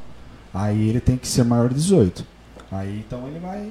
E eles podem ingressar a partir dos 18 até os 22 e ficar na empresa até completar 24 anos. Exato. Que legal. Já no, já no curso de assistente, assistente administrativo e ao comércio e varejo, aí tudo bem. Aí tem uma a idade que já vem desde os 14, né? Sim. Porque a lei do aprendiz é a partir dos 14. Então não, não somos. Veja bem, a gente fala que parece que é uma de, determinação da patrulha. Não é determinação da patrulha, viu, gente? Não é determinação da entidade patrulha menina. Nós seguimos exatamente o que o Ministério do Trabalho é, nos pede. Ah, mas a patrulha mudou. Não, a patrulha não mudou. A patrulha se adequou às mudanças da ordem federativa. Então vem do Ministério, vem lá de cima e vem descendo até. Se a, se a patrulha não se adequa, ela corre risco, por exemplo, de, de, de, de vamos falar português claro, isso ela fecha a porta. Né? perder, né? né? Perde, perde seus, seus certificados exatamente de, de, de, poder executar o que ela executa hoje. Então, por que, que a gente salienta sempre? Teve alguma mudança? Agora mesmo em fevereiro teve mudança. Está tendo mudança agora em algumas, é, algumas legislações. Nós já estamos atentos para as meninas, já, já é, é, já estamos todos atentos lá para fazer as adequações necessárias conforme Ministério da Economia, Ministério da Cidadania e Ministério do Trabalho solicitam. É muito ministério para responder. É bastante. Mas e, engraçado que essa, esse trabalho é nesse cruzamento mesmo. Que legal. Eu queria só dar os, os nossos muito obrigado aqui, os nossos agradecimentos à equipe do Escritório Barelli de Contabilidade daqui de Itápolis, Escritório Barelli que é referência na região, uma equipe de profissionais excepcional. Para você que tem uma empresa e precisa de ajuda na parte tributária do Brasil, a gente está falando aqui das leis, como muda, né? Então, parte tributária. No Brasil, só uma curiosidade para você, estava pesquisando no serviço, eu fiquei de queixo caído. Tem em média 46 mudanças sobre tributação por dia útil no nosso país. Então acredito que você vai precisar de um bom contador e você pode encontrá-lo lá no escritório de contabilidade Barelli. Também, continuando nessa remessa de pessoas de comércios de qualidade, né, de empresas de qualidade, a gente não pode deixar de dizer da Gisele Sambini Semijoias, que tem desde relógios, pulseiras, anéis, brincos, enfim, é uma gama de produtos de qualidade belíssimos para você que quer ficar bem na fita, literalmente. Lá no edifício Melúcia, ela está no quinto andar, Gisele Sambini, Semijoias. O nosso muito obrigado ao apoio de vocês aqui, a nossa. Rafael, cara, eu imagino. Você comentou que tem bastante. É, é uma integração não só com o jovem, mas também com a família. Matheus comentou da, das reuniões de família e tudo mais. Uh, acontece, por exemplo, essa, uh, esse procurar da família, procurar a instituição para falar, pô, Uh, meu filho está com tal problema, está acontecendo tal coisa. Aí, uh, o projeto ajuda também nessa parte uh, familiar também, da, da estrutura familiar do jovem em si, dentro dos seus limites? Sim, na verdade, inclusive faz parte da filosofia da, da patrulha, trazer a família, né? Não existe o. E quando a gente fala de família, a gente não, não tem um olhar específico. Família é família. Sim. Tá? Se, se você entende aquilo como uma composição, é uma família. Então, é, sim, respondendo a tua pergunta, quando nós é, acolhemos o jovem, não tem distinção, independente de como for. O que nós precisamos é que essa família participe pro desenvolvimento dele. Porque é importante ele ter esse estímulo. E o melhor estímulo que ele pode ter, além do seu próprio estímulo, é o estímulo da família. Né? Do, da, da, daquele berço, daquele ninho de pessoas ali que realmente vão gerar gatilhos para ele. Então a nossa, a nossa ideia, é, esse multiplicador que a gente faz, é não somente formar o jovem, mas também formar a família. A gente cria esse braço junto com a família. A participação da família na Patrulha Mirim, ela não é indireta, ela é direta. Desde uma reunião, né, desde uma atividade que vai ser feita, tem atividades que nós é, correlacionamos para que o jovem faça dentro da sua casa com membros da sua família, né? Então tudo isso faz com que esse jovem ele tenha mais, é, mais envolvimento para que ele possa se desenvolver na sociedade lá fora. Aí respondendo a segunda, a segunda pontuação sua, o jovem passa por problemas. Lá nós não fazemos o atendimento clínico, porque não é uma entidade, não é um trabalho clínico, é uma entidade socioeducativa. Então nós observamos e percebemos uma situação de vulnerabilidade ou uma situação onde esse jovem precisa de uma ajuda, seja direto a ele, mas com, ou com, com contato com a família, ou vice-versa, aí juntamente com a Maria Lígia, então nós trabalhamos em equipe, né? Assistente social, psicólogo, psicólogo assistente social, nós vamos fazer o levantamento da necessidade dessa família e vamos encaminhar ao setor responsável, setor público, né, seja, por exemplo, uma Secretaria de Saúde, Secretaria de Educação, própria Secretaria do Desenvolvimento Social, E, e aí nós vamos dar a, a, as condições para que essa família dê a continuidade na necessidade dela. Somente encaminha? Não, nós queremos saber como vai, tá, como vai estar o andamento desse jovem. Então, se ele precisa de atendimento, deu certo, como é que foi? Né? O, o, antes, o durante e o depois. Deu tudo certo, foi bom, foi legal. Não deu certo, vamos para um plano B, um plano C. Então, esse jovem ele é amparado sim, a família é amparada. É claro que a gente tenta fazer o melhor, às vezes a gente não consegue fazer tudo, porque temos as limitações, mas dentro do que hoje a Patrulha Mirim consegue oferecer e fornecer, é um trabalho muito bem feito pela entidade Patrulha Mirim. Então esse jovem vai, a família também vai, é, exatamente em busca da qualidade de vida. Porque estar na Patrulha Mirim também é uma, uma oferta de qualidade de vida. Legal. Eu, eu, eu, eu sei que eu fui jovem, sou jovem, eu sei que eu fui muito atentado nessa vida, na escola e tudo mais, né? Quem não? e o, o jovem que está lá, uh, faz parte do projeto, é atentado. Se, por exemplo, ah, sei lá, ele taca fogo na sala da escola. Estou dando um exemplo que eu vivi na sala de aula, mas é, existem. não eu, não era eu incendiário. Mas existem, por exemplo, uh, nesse acompanhamento que o, que o projeto faz em si, que a instituição faz, existem consequências com um jovem que, por exemplo, pô, ingressa, vai bem numa prova, uh, tá participando dos cursos e tudo mais, mas infelizmente venha a ter um, uma tendência meio terrorista, sei lá. Existe é, uma consequência quanto a isso? É, é assim, na verdade, a gente olha, às vezes parece que a, a Patrulha Mirim, às vezes tem gente que tem uma visão de parecer como uma entidade punitiva, né? e não é que ela, não é também uma instituição militar, tá? É, a, a Patrulha Mirim é uma entidade de formação. Então nós aplicamos conceitos, né, filosofias de vida, cada um dentro do seu ideal de vida. Mas é claro que esse jovem, porque imagine, é, cada um vem de um lugar. Se nós juntarmos todos que estão aqui, cada um tem um modo de pensar. Imagine você juntar é, todos os cursos que a Patrulha Mirim hoje tem quase 200 jovens, são 200 famílias, enfim, né? Uh, então, existe um, um, regimento interno. A patrulha tem um regimento interno. É claro que esse regimento interno não significa que a patrulha volta a falar, não é uma instituição punitiva, mas ela tem seus ideais. Então, o jovem está lá na escola, ele não vem a cumprir exatamente com, esse, com, essa, com esses critérios sociais. A gente vai primeiramente, não punir ele, mas entender o que está acontecendo. Porque ele não fez aquilo por fazer. Tem algum fator ali. Sofre consequências? Ele sofre consequências. Tá? Tem as advertências, tem os processos internos da entidade. Mas também não é só aplicar uma punição para resolver. A gente quer entender o que está acontecendo com esse jovem. Para que ele não faça novamente aquilo. Né? Ele tem que entender o porquê que ele está fazendo aquilo. Se ele está com fogo na escola, aquilo é um patrimônio dele. Ele, ele vive ali, ele faz parte dessa escola um terço do dia dele ali. Então, por que, que você fez isso? Vamos ver com a sua família. Então, a, a Patrulha Mirim ela tem uma filosofia exatamente de disciplinar, acolher, responsabilizar no sentido de fazer cidadãos responsáveis e comprometidos consigo mesmo e com aquilo que ele vai ofertar para a sua família, para o seu bem social. Então, é, é, essa é a nossa ideia. Ele vai sofrer consequências? Vai sofrer consequências, porque a vida estudantil dele é, nos interessa muito. Se ele não vai bem na escola, ele vai ter consequências na patrulha. Mas mais do que isso é entender o que está acontecendo com esse jovem, porque ali também é um espaço acolhedor. A patrulha menina é uma mãe, entende? É uma segunda mãe. Ela está ali para servir a sociedade. Mas é uma mãe que vai advertir de uma forma legal para que seja é para que seja no, no, exatamente educativa, no crescimento dele. Que legal. E, por exemplo, eu, pai uh, de um jovem que está lá na Patrulha Mirim e tudo mais, acredito fielmente que meu filho está lá na patrulha Mirim, lá dentro.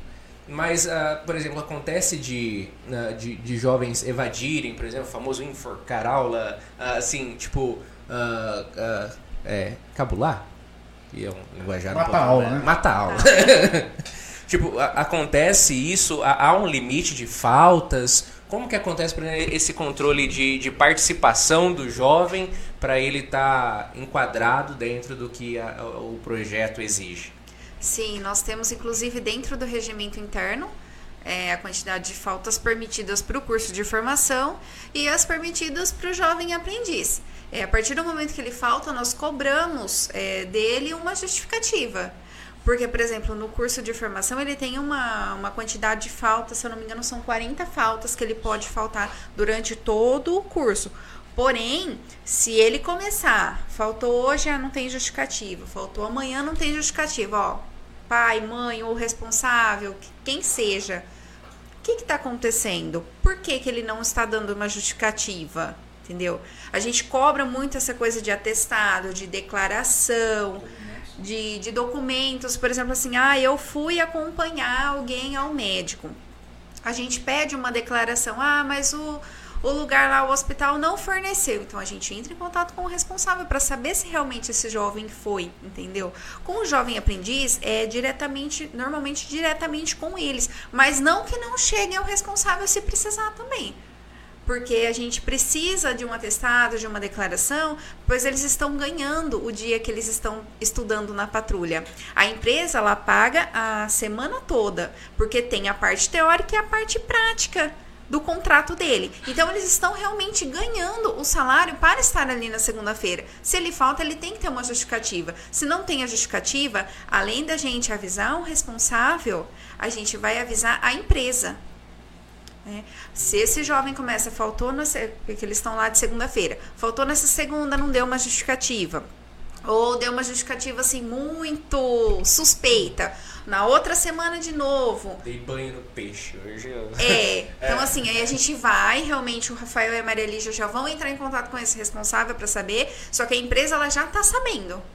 A gente manda os e-mails avisando os jovens, olha, o jovem tal faltou e apresentou um atestado, o jovem tal faltou e não apresentou justificativa, ou falou que foi ao banco, mas não tem nenhuma declaração, entendeu? Então, aí fica a critério da empresa, inclusive, descontar ou não esse dia. Se não houver a justificativa, a empresa vai decidir se ela vai descontar esse dia do salário dele. É orientado que seja descontado, mas a gente sabe que isso, né? Porque assim, é muito bem pontuado pela, pela Sabrina Eliseu, porque veja bem, qual que, é a for, qual que é a ideia da Patrulha do Mirim? É formar, é dar responsabilidade, é gerar comprometimento. Se esse jovem não souber princípios básicos ali, como que ele vai conseguir levar isso adiante na vida dele? É claro que a gente não está em busca de uma perfeição, até porque ela não existe, mas de uma excelência. Né? A ideia da Patrulha Mirim é buscar uma excelência. Isso é uma filosofia que vem exatamente dos nossos, das inspirações de Dona Yolanda, Dona Zuleide, seu Antônio e tantas pessoas que passaram por lá. Agora, veja bem, se você leva esse jovem para uma empresa, hoje a Patrulha Menino tem quase de 15 a 20 empresas parceiras à toa. É porque as, essas empresas confiam no trabalho da Patrulha Mirim, como confiam na filosofia, no trabalho que são, são aplicados pra, para com esses jovens. Se a família leva esse jovem, ou se ele por iniciativa própria procura a Patrulha Mirim, ele sabe o que, que ele vai encontrar lá, qual é a filosofia da Patrulha Mirim. Ele sabe, então ele já está entrando lá sabendo do processo. Ninguém foi lá buscar ele na casa dele e falou: Ó, oh, você vai fazer a Patrulha Mirim. Como teve 200 inscrições aproximadamente agora nesse ano. Nossa. É, e, fica, e entraram só os 63 que a Sabrina falou. Então 140 ficaram para trás que queriam uma oportunidade. Mas todos esses 200 estavam cientes de como que é a filosofia da Patrulha Mirim. Porque obviamente chegou para eles como que funciona. Então, a partir do momento que você entra, essa filosofia é uma filosofia que está enquadrada em todo esse processo de, de, de responsabilidade, de comprometimento, de vínculo com o que ele quer ser no seu hoje, mas também com o que ele quer ser no seu amanhã. Né? Nós levamos exatamente essa, essa ideia, essa vontade dele querer, é, dele querer buscar um algo a mais na vida dele. Não ser melhor do que ninguém, Sim. mas bus buscar uma diferença na, na, própria vida dele. E esses conceitos que a gente trabalha também é, são passados e são trabalhados com eles, tanto nas oficinas quanto nas aulas, né? tanto no curso de formação como no jovem aprendiz. E sempre deixamos muito claro para eles e para responsa os responsáveis também. Tem alguma dúvida? Pode entrar em contato que a gente está à disposição. O que a gente puder, o que for da nossa parte, a gente vai ajudar. Então, todos estão muito bem esclarecidos. É aquilo que o Rafael falou. Eles estão lá, cientes das responsabilidades, o que eles têm que fazer. Que legal, tem, uma transparência. Tem, é, tem, tem algumas iniciativas. O Matheus bem disse, e a Sabrina, e enfim. Tem algumas pequenas ações, mas não são pequenas, são grandes, que a gente não abre mão. Né? Por exemplo, assim, um bom dia, boa tarde, boa noite. Não passa o portão sem você cumprimentar, mas não porque você tem que bater uma certa continência para quem está ali. É porque isso é, não pode ser é, visto como algo assim é, fútil na vida de uma pessoa. Você cumprimentar alguém. A gente chegou, você foi. A, eu vou falar por mim a hora que eu cheguei aqui, você foi me receber. Boa noite, Rafael, tudo bem? Seja bem-vindo. Poxa, é o mínimo. Então é isso que a gente tenta levar para eles. Né? Se isso de repente não é constituído ou trabalhado dentro de casa, vai começar a ser executado também. Na empresa, Matheus está aqui, sabe? Tem membros da diretoria que já relataram isso. Que o, o jovem aprendiz, é, né, ou o jovem, de modo geral, da Patrulha Mirim, às vezes chega na, na empresa e ele, ele, passa a ser uma surpresa exatamente pelo comportamento dele. Porque ele passa, no setor ele falou bom dia, bom dia, bom dia, e de repente o outro olha e acha até aquilo um pouco estranho, mas a gente não trabalha isso. Dá licença para entrar, adentrar um espaço, posso entrar? Pode, desde que você. Ó, agora você pode entrar, porque foi dada a licença. Né? Então são pequenas, é, é, pequenas grandes atribuições que nós não abrimos mão.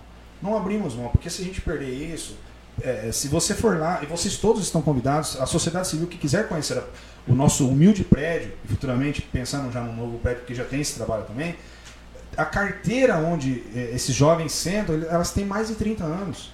Elas não têm um risco, elas não têm um parafuso solto, elas estão conservadas. Por quê? Porque foi o Rafael, porque foi a Sabrina, foi o Matheus? Não, foram eles mesmos que desde todos esses 43 anos estão ali sempre cuidando desse espaço, desse, desse patrimônio público que aí entra no que você falou, ah, mas e se tacar fogo na escola? Essa mesma consciência. Você está sentado nessa carteira, onde de repente o seu, de repente seu pai, seu tio, alguém sentou nessa carteira. E você está aqui sentado hoje. E lógico que se acontecer, há também as consequências, Sim. como a gente tem falado, né? Que são as advertências. E se persistir que realmente está tentando ajudar, está tentando levar para esse caminho, né? É, bom de responsabilidade e o jovem, infelizmente, insistir que ele não quer, a gente é obrigado a fazer o desligamento dele. A gente tem instrumentos para isso. Não é assim de uma hora para outra. A gente primeiro tenta orientar, tenta ver o que está acontecendo com ele. Mas se ele não não se conseguir, ajuda, né? se ele não se ajudar, ele vai ser desligado. É, é exatamente isso aí. A gente procura ajudar a todos, né? Porque na verdade eles são os nossos representantes se eles não nos, nos representar depois na empresa lá, pode perder alguma empresa parceira. Então, o intuito nosso é preparar bem eles para poder nos representar. Que legal. Tem empresa que está conosco há mais de 10, 15 anos na Patrulha Mirim. Caramba. A gente tem empresas aí que já, por exemplo, já foram parceiras e hoje voltaram. A gente passa, passa por ciclos exatamente porque o mundo passa por ciclos. Teve, teve a pandemia agora, momentos difíceis para todos. Né? Então a gente também. É, cê, não sei se você percebeu, aqui tanto o Matheus quanto o Rafael quanto a Sabrina. É, o Rafael falou um pouquinho do setor do Matheus, da Sabrina, a Sabrina falou do Rafael. Por quê? A gente tem que falar um pouquinho a todos os setores, cada um no seu espaço, mas todo mundo falando a mesma língua propósito é o mesmo. A Patrulha Mirim ela é uma unidade. Então, a, a, o propósito é exatamente o que foi colocado aqui. É o jovem na formação humana dele, na inclusão né, da, da, social, é, social econômica. A gente quer ver ele crescer. O crescimento não é no ter, é no ser. E aí a gente espera que ele ele vá. Ele e há um acompanhamento vá. também dentro da empresa, Sim. né? São os boletins avaliativos que vão bimestralmente e aí, se houver algum problema ou se houver algum elogio desse jovem, ah, os encarregados pontuam e voltam pra gente. Esse, é, esse é por escrito, né? Esse, esse é, é por escrito. escrito. Aí tem o, o, por escrito, além do tem, tem um aprofundamento nosso, é, digamos que em loco, quando nós vamos, né? Eu, Maria Lígia, e, e, e também tem todo o aprofundamento na escola, também as escolas entram em contato. Quando nós não estamos lá, porque de repente nós não estamos, então as meninas, a gente chama carinhosamente as meninas, né? Sim. Sabrina, Beatriz, né? estão sempre ali, deixam um recadinho sempre. Olha, o Rafael chega, por exemplo, na parte da tarde, a Maria Lígia daqui a pouco, passam para nós, ou de repente tem um recado da parte administrativa, depois a gente passa. Então é, é toda essa, essa dinâmica de trabalho é fundamental para que ocorra um trabalho não perfeito, mas de excelência. Que legal. Antes de eu entrar no assunto da pandemia, eu tenho uma pergunta para fazer também quanto às empresas e ao curso teórico dos jovens. Mas antes de tudo, a gente está falando de uma educação de qualidade, de um ensino de qualidade que forma uh, pessoas melhores no nosso município. E falando em qualidade, ensino e educação, a gente não pode deixar de dizer do Colégio Educare. Colégio ali aos pés do Cristo Redentor, que, que está aqui na nossa cidade, levando Itápolis para muito longe, com, com alunos excepcionais também, ao Colégio Educare, a, a, as mulheres belíssimas que estão à frente desse colégio já tiveram aqui com a gente. Na terça-feira, no dia 8 de março, elas estiveram aqui no, na nossa entrevista especial do Dia Internacional das Mulheres, falando um pouquinho da excelência do Colégio Educare, de todo o trabalho que tem aqui com os jovens da nossa cidade, desde o ensino, desde o maternal, a partir do. Era dos 4 ou dos 6 meses Era, antes era quatro, agora é seis. a partir dos seis meses da a criança até a terminar, concluir todo o ensino fundamental, todo o ensino médio também, passando pelo primeiro, segundo, terceiro colegial, enfim, ao Colégio Educare, que tem um trabalho excelente aqui no nosso município. Mas eu queria perguntar para vocês, vocês comentaram, vou voltar um pouquinho no assunto, vocês comentaram quanto a, a, a segunda-feira que é para o jovem estar tá lá no curso uh, teórico, caso falte e tudo mais, é comunicado à empresa, enfim. Há a, a, a, a possibilidade da empresa, por exemplo, uh, uh, o jovem auxiliar administrativo. E no dia 10 é a muvuca dentro do escritório. Nossa, eu preciso muito desse jovem aqui, mas puxa, vai cair numa segunda-feira. A empresa consegue fazer essa solicitação para o jovem estar na empresa na segunda-feira e faltar da, do, te, do teórico? Não, na verdade não. É, o jovem aprendiz ele não pode fazer hora extra.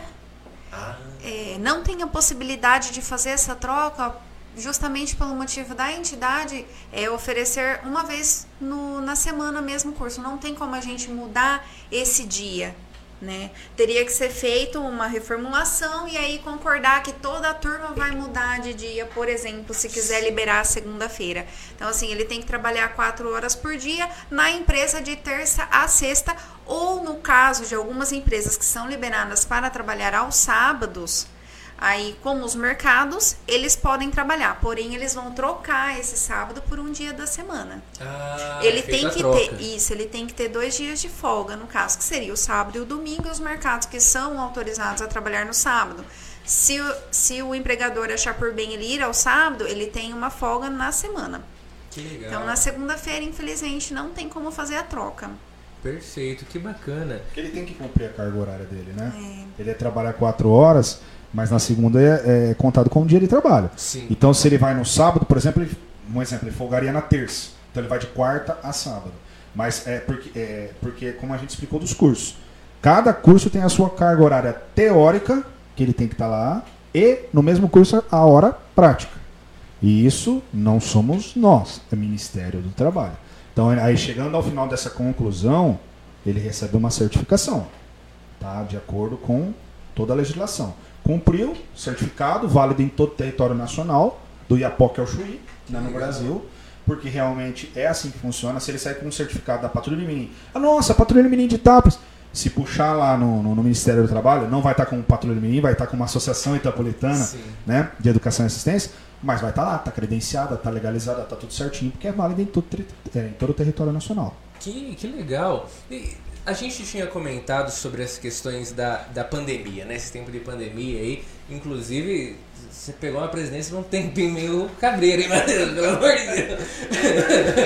Você pegou os anos de pandemia, cara. É, exatamente. E, e pegamos também né, no respaldo da nossa diretoria. A gente se uniu, né? A gente viu que precisava ser mudado, né?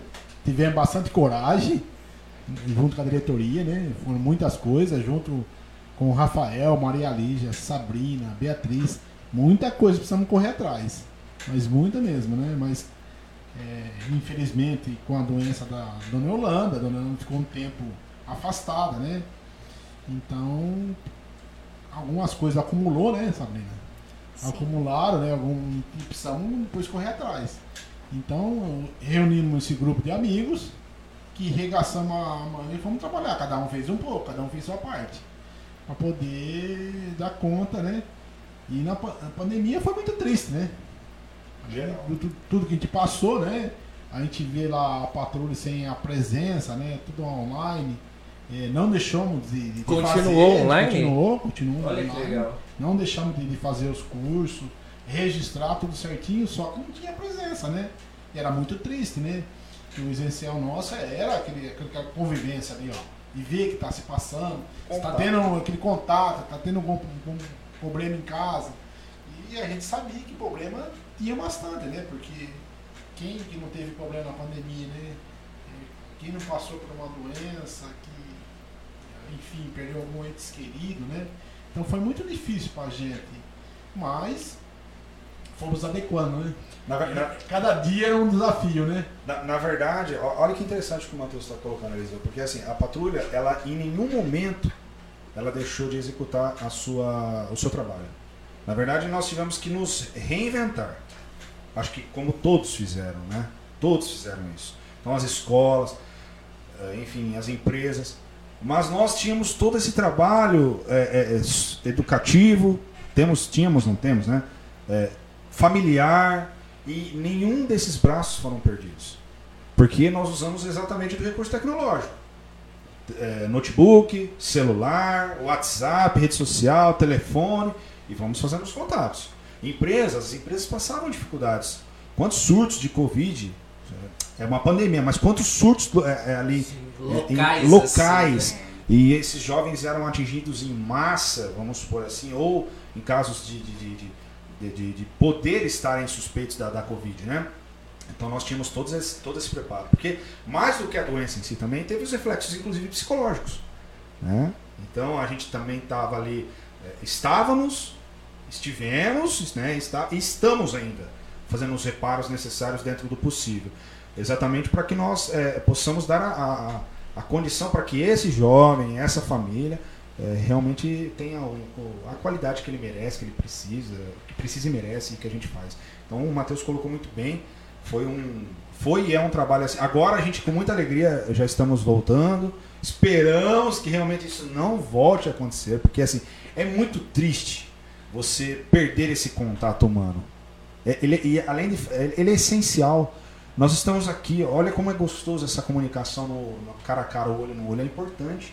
Imagine para esse jovem quando a gente iniciou um curso de formação lá em 2021, né, Sabrina? O ano passado, né? É em fevereiro, né? Foi em Foi 2020. 2020, né? No meio, né? Eu não lembro agora a data. agora. Tá vendo? A gente até se perde. Mas que a gente foi conhecer esse jovem pessoalmente, Eliseu, no final do ano passado, praticamente. Esse jovem ficou mais de um ano sem a gente ter um contato. Essa, essa aqui, ó, somente por tela de computador. Sem tela de, é, somente por tela de computador. É o que tínhamos, não era? É, na verdade, a gente conseguiu fazer as- inscrições no final de 2020, seguramos para poder começar o curso. É. A gente teve que dividir em várias turmas para eles poderem fazer a prova de seleção. Foram vários dias, várias turmas para não gerar aglomeração. E depois disso, eles ficaram somente online. E em 2021 foi um ano assim bem bem, Bem complicado, né? Que a gente a gente sentia muita falta de estar com eles realmente, de poder dar aquele suporte eh, físico realmente, né? De estar ali cara a cara. Porque às vezes tem coisa tão simples que eles vêm perguntar, que eles vêm falar, que às vezes eles não têm coragem de ligar ou de mandar uma mensagem. Eles gostariam de estar te vendo para perguntar, para tirar a porta dúvida. falar, Sabrina, preciso falar com você um minutinho. Você É. tira uma dúvida administrativa? E às vezes é uma coisa que por telefone fica mais complexo. Então a gente sentiu falta disso, né? Sim, voltamos ao presencial ao final do ano passado e agora nós conseguimos voltar com todos, inclusive começar um novo curso de formação. É, inclusive com, com os almoços, né? Sim, que ficou parado Muito importante, também. né? Na pandemia parou tudo. Nossa. E viemos também, né? Tivemos a perca da Dona Zuleide também, né? Que foi Final de 2019. terrível pra gente também. Em final de 2019. Depois veio essa pandemia. Isso é uma coisa que a gente. é muito triste de lembrar. E, e cada dia era um dia, né? Cada dia era um dia diferente, porque as leis aí que foi mudando mais rápido ainda. Você muitas coisas não sabia como, como ia fazer. Aí Ministério Público, vamos tentar, né? e-mail.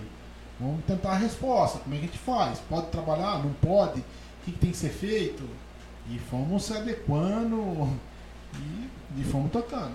E consulta, ah, como você falou, e consulta é, contador e consulta jurídico, e mudou isso, e adequa aquilo, e aí a gente ouvia, ligava a televisão, ó, tá tendo votação que, que, que vai ser obrigatória a vacina, se não vai ser obrigatória, e como que a gente vai fazer, e se solicita carteira. Nossa, é, é uma coisa assim que para nós gerava até uma certa exaustão, gera uma exaustão, como gerou para muita gente, né? É, e mais nós tivemos que rebolar, vamos rebolar, dançar conforme a música e nos adequarmos. Passamos, passamos. Perfeitamente? Não, mas pode ter certeza que todos os jovens, todas as famílias ficaram bem amparados. Tanto é que essa última turma, praticamente assim, 99,9% foram ingressos ao mercado de trabalho. Nossa, mesmo no período de pandemia. Que incrível!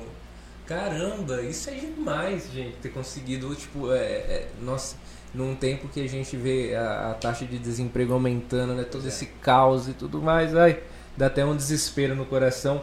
Eu gostaria apenas só de, de agradecer mais duas grandes instituições daqui da nossa cidade que proporcionam a gente ter esse papo gostoso aqui para se aprofundar mais nesse projeto que está aqui na nossa cidade.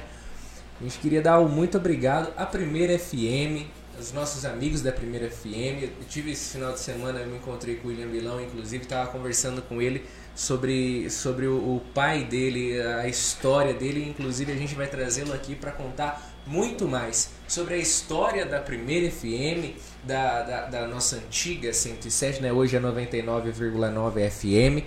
A primeira FM que é incrível, trazendo jornalismo de qualidade, entretenimento pelas ondas do rádio também. Na internet eles têm feito as lives durante a, programação e tudo mais. E são pessoas que também, assim como esse projeto que está aqui hoje sendo representado por essas pessoas, várias pessoas do projeto são fazem parte da história de Itápolis e na primeira FM com certeza também muitos que estão lá ficaram vão ficar gravados na história do nosso município também.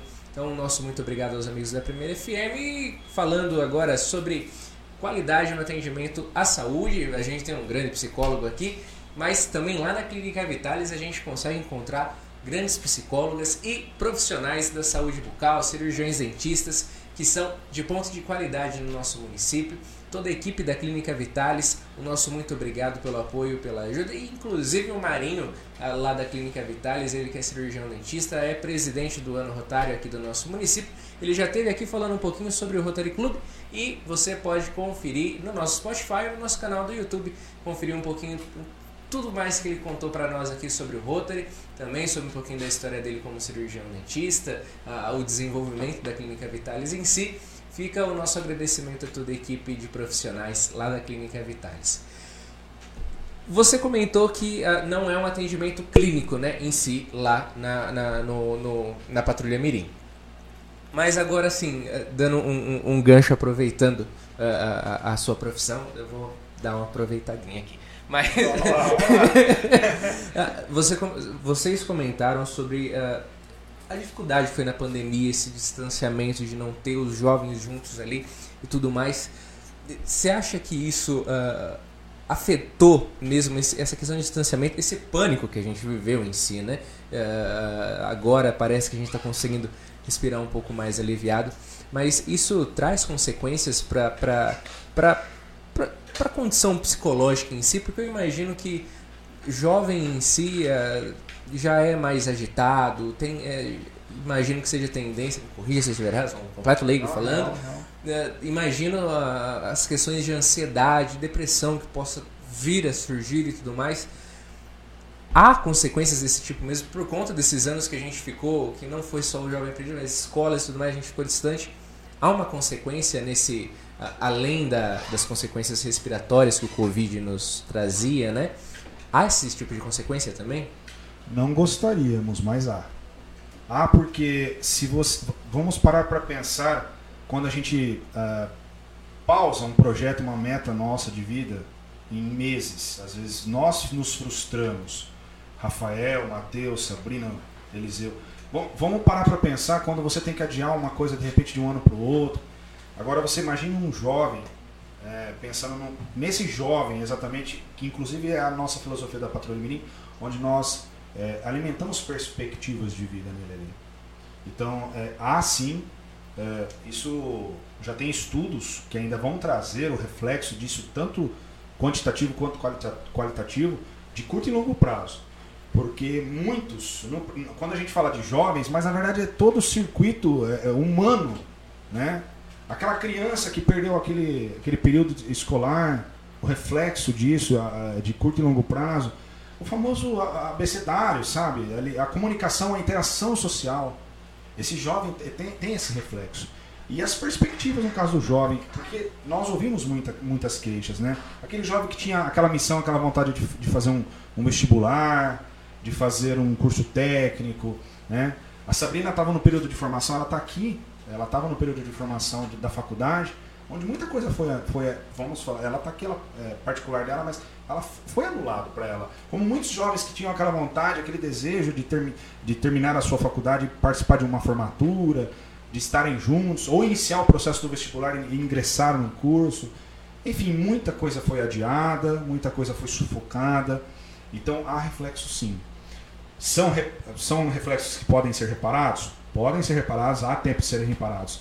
Mas ainda que então, estamos falando agora, fizemos há poucos dias, né, do- dois anos de, de pandemia, foi, foi feito o aniversário né, de pandemia, né, até triste pensar nisso, mas há reflexos. Há reflexos e há reflexos assim, é, gerais. Por quê? Porque muitos jovens que tinham um- uma perspectiva ali, é, esse processo é um efeito dominó. Né? É, que tinham um, um- um planejamento, uma meta de como ele iria fazer isso. Isso tudo foi, de repente, é, com o passar desse, desse período aí, foi, foi mudado. Teve que mudar. Ele teve que se adaptar, né? adaptação, adequação do processo. Porque envolve a questão social, familiar, econômica. Quantos jovens, de repente, tinham uma, um posicionamento econômico ali que tinham aquela perspectiva e isso teve que ser mudado no- no- durante o, o transcorrer da- desse projeto. Então, sim, não só para os jovens da Patrulha Mirim, mas para a sociedade de um modo geral. Acredito que todos nós aqui, Matheus, Eliseu, Rafael, Sabrina, alguma coisa foi mudada em nós. Alguma meta, alguma, a- a- alguma situação da sua vida teve que, teve que ser é, refeita, é, re- reconstruída, reestruturada. A palavra re vem muito nesse momento, né? De, de, de necessidade mesmo. Então, para o jovem não foi diferente. Porque veja bem, Eliseu, olha só que interessante o que você está falando. Inclusive, a gente trabalha isso lá na Patrulha Minha. O jovem hoje em dia, por mais que pareça ser um mundo muito fácil, ele é um, muito, de muito, ele é um mundo de muito estresse, muita cobrança. A gente imagina jovem somente em 14, 15, 16. Não. É, é, a pré-adolescência, ela está ali entre 12, 13, 14 anos. A, a adolescência, ela está dos 14 até os 18. Após a adolescência, ela vai até 26 anos. Nossa. Tá? Isso são as teorias de Piaget, a parte cognitivista. Então é muito interessante isso. E a gente pensa que isso não é afetado. Lógico que é afetado na, na vida do jovem. Então, esse adolescente, esse pré-adolescente, esse adolescente pós-adolescente, ele tem muitas perspectivas. Ele está aflorando as suas ideias, as suas vontades ali. Tanto é que a gente acolhe até 24 anos. A patrulha está sempre acolhendo até 24 anos. Então, sim, há muitos reflexos que podem ser refeitos, mas que ficaram aí, digamos que os vestígios desse processo, que aí com o tempo essas pessoas estão buscando ou, ou- ou buscando ajuda ou que vão buscar ajuda aí, se faz necessário nessa ajuda. Mas a gente espera que realmente assim é, é, tudo que aconteceu nesse período de pandemia não, tem, não tenha tirado as metas e as vontades deles, né? Como, como pessoas, como seres humanos, porque tem, tem muito pela frente. A gente já vive num mundo, como eu falei, você pega o jovem hoje, não só o jovem, mas 18 anos praticamente assim, é uma cobrança cultural da sociedade, é muito cruel isso falar. Mas assim, com 18 anos já tem que eh, já tem que entrar na faculdade, já tem que daqui a pouco ter um carro do ano, já tem que não sei o que, tem que ter a casa própria, depois tem que casar, ter dois filhos. Quando tá com 30 anos não tem mais perspectiva de nada. Nem, tô falando 30 é muito longe, mas. E aí? Não, a vida não tem idade para começar. Você começa a hora que você achar que você tem que começar. Então, foi adiado, ah, não deu para fazer com, com 18, faz com 20, 23, 25, 30, não tem problema. O importante é você começar. Que legal. Eu, eu percebo, eu tenho uma, uma certa uma certa afinidade com a, com a psicologia, não no sentido de ser psicólogo, porque isso eu sei que eu, não, não é pra mim, mas no sentido de eh, ver uma, um certo, talvez um preconceito meio arcaico da sociedade em si e pensar, ah, precisa de psicólogo quem? Quem é Louco. louco? quem é louco, né? Ah, Um e- psicólogo porque eu tô louco. Ah, você vai psicólogo, você é louco. Eu acho que a pandemia ajudou, de certa forma, as pessoas a enxergarem que não precisa estar louco para precisar de um psicólogo nem de um psiquiatra. Você só precisa querer se autoconhecer, você precisa dar valor naquilo que é o principal da sua vida, que é a sua própria vida. Uma coisa que eu achei muito interessante, a gente teve aqui o pessoal da, da PAI e junto com o pessoal da PAI vieram a. a Vixe Maria, veio a, a, a Sônia, O Evandro, o Evandro e a Marinês. Marinês, verdade. E o Evandro é o psicólogo. Sim. E Parceiro, agora. amigo, a gente sempre tá conversando. Inclusive lá na patrulha. Olha que legal. Porque também tem os 2% que são colocados em legislação da inclusão de pessoas portadoras de necessidades especiais nas empresas. Então a gente troca figurinha também. É Que importante isso. legal, que incrível. E, e uma coisa que eu achei muito legal, por exemplo, veio a pai, veio o Evandro junto com, uma- com toda essa a, a carga da, da ala da psicologia em si. E aí hoje a gente recebe aqui a- esse projeto, a, a Patrulha Mirim, e vem o psicólogo também. Por exemplo, essa relação, esse cuidado é realmente proposital? É, é necessário ah, ter uma atenção para essa parte? Ah, como que o psicólogo, como que você age lá, atua lá dentro, não sendo a parte clínica? E como que é, por exemplo, ser psicólogo lá acompanhando jovens que, pô, todo nós, todos nós que passamos pela puberdade, a gente sabe como que é a cabeça na troca de hormônio, é namoros, é decisões, toda essa pressão que você disse. Como que é esse papel seu lá dentro como psicólogo? Assim, Ser jovem. Tentar ser jovem. né? Então você. se- pra como que você vai é, é, se adequar ao mundo do jovem? Sendo jovem. Não adianta você ficar ali. Claro que você ensina ah, o processo, por exemplo, senhor, senhora. é, né? mas por que não chegar e chamar o Rafael de Rafael, de Rafa? Né, em alguns momentos, isso vai quebrando alguns tabus da sociedade. O Matheus, é, claro, oi, seu Matheus, senhor Matheus, mas por que não chamar ele de Matheus, por exemplo, a Sabrina é de Sabrina? Né? Então a gente vai quebrando um pouco dessas, que nem você falou, arcaicos, essas ah, ortodoxidades, radicalismo, e já não tem mais espaço para essa sociedade. Você tem que tratar o ser humano, o outro, como você gostaria de ser tratado. É claro que é, é, existe uma diferença entre liber- liberdade e libertinagem. Né? Então, é, é- é- é trabalhar esse jovem para que ele esteja mais em conexão com você. A Sabrina e o Matheus estão aqui, e aí é uma questão bem humana. Os jovens que hoje realmente a gente tem uma ligação, a gente fala de uma forma unânime, porque assim, quando a gente traz mais o jovem para a Patrulha Mirim, menos problemas a gente tem. Olha que legal. Né, Sabrina, né, Matheus? Sim. Então, quanto mais esse jovem ele tem uma ligação com a gente ali, bem familiar mesmo, de você, no momento de brincar, você brinca, no momento de você cobrar, você cobre, ele realmente sabe, ele fala, não, eu errei, eu realmente estou errado, eu passei um pouco ali, faltei com. É, Dificilmente você perde esse jovem. Por quê? Porque ele é um ser humano. Mais do que a gente ter esses rótulos assim, por exemplo, a figura paternal, maternal, ele é um ser humano. Hoje ele é jovem, ela é jovem, mas vai se tornar um homem, uma mulher. Ele tem, eh, tem gostos, vontades, emoções, sentimentos, pensamentos. Ele tem que desfrutar disso. Né? Então, é ser jovem. Se você quer entrar no mundo do jovem, seja jovem. Né? E ser jovem, às vezes a gente olha e fala, parece que é uma coisa totalmente rebelde. Né? Não é só isso. A gente entender que ele está passando por mudanças. Ele tem, ele tem um modo dele de pensar, de acreditar. Ele, ele se apega muito exatamente naquilo que é excessivo para ele ou naquilo que falta para ele. Então por que você não ser um, um, um amigo ali? Né? Não dá pra gente fazer o atendimento clínico, mas dá pra gente acolher, conversar, fazer o trabalho em grupo, trabalho individualizado. Muitos jovens às vezes chegam, vamos supor assim, nas meninas mesmo, né? E às vezes ter- ter uma conversa mais feminina. Qual que é o problema disso? Nas professoras, nas meninas do administrativo, não há problema nenhum. Né? O Rafael, o Matheus, olha, vamos lá, vamos conversar. É importante isso. E é aí onde a gente vai entendendo como que é essa constituição social, onde a gente entra na família, a gente conversa, a gente vai intervindo nesses processos.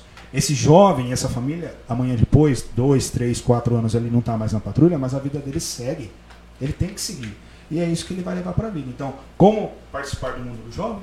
É tentando ser jovem, né? Porque o jovem não sai de dentro da gente, a gente já foi jovem. né? Então, eu, eu, eu particularmente sou suspeito em falar porque eu, te- eu gosto dessa mentalidade de jovem, eu sempre gostei muito disso.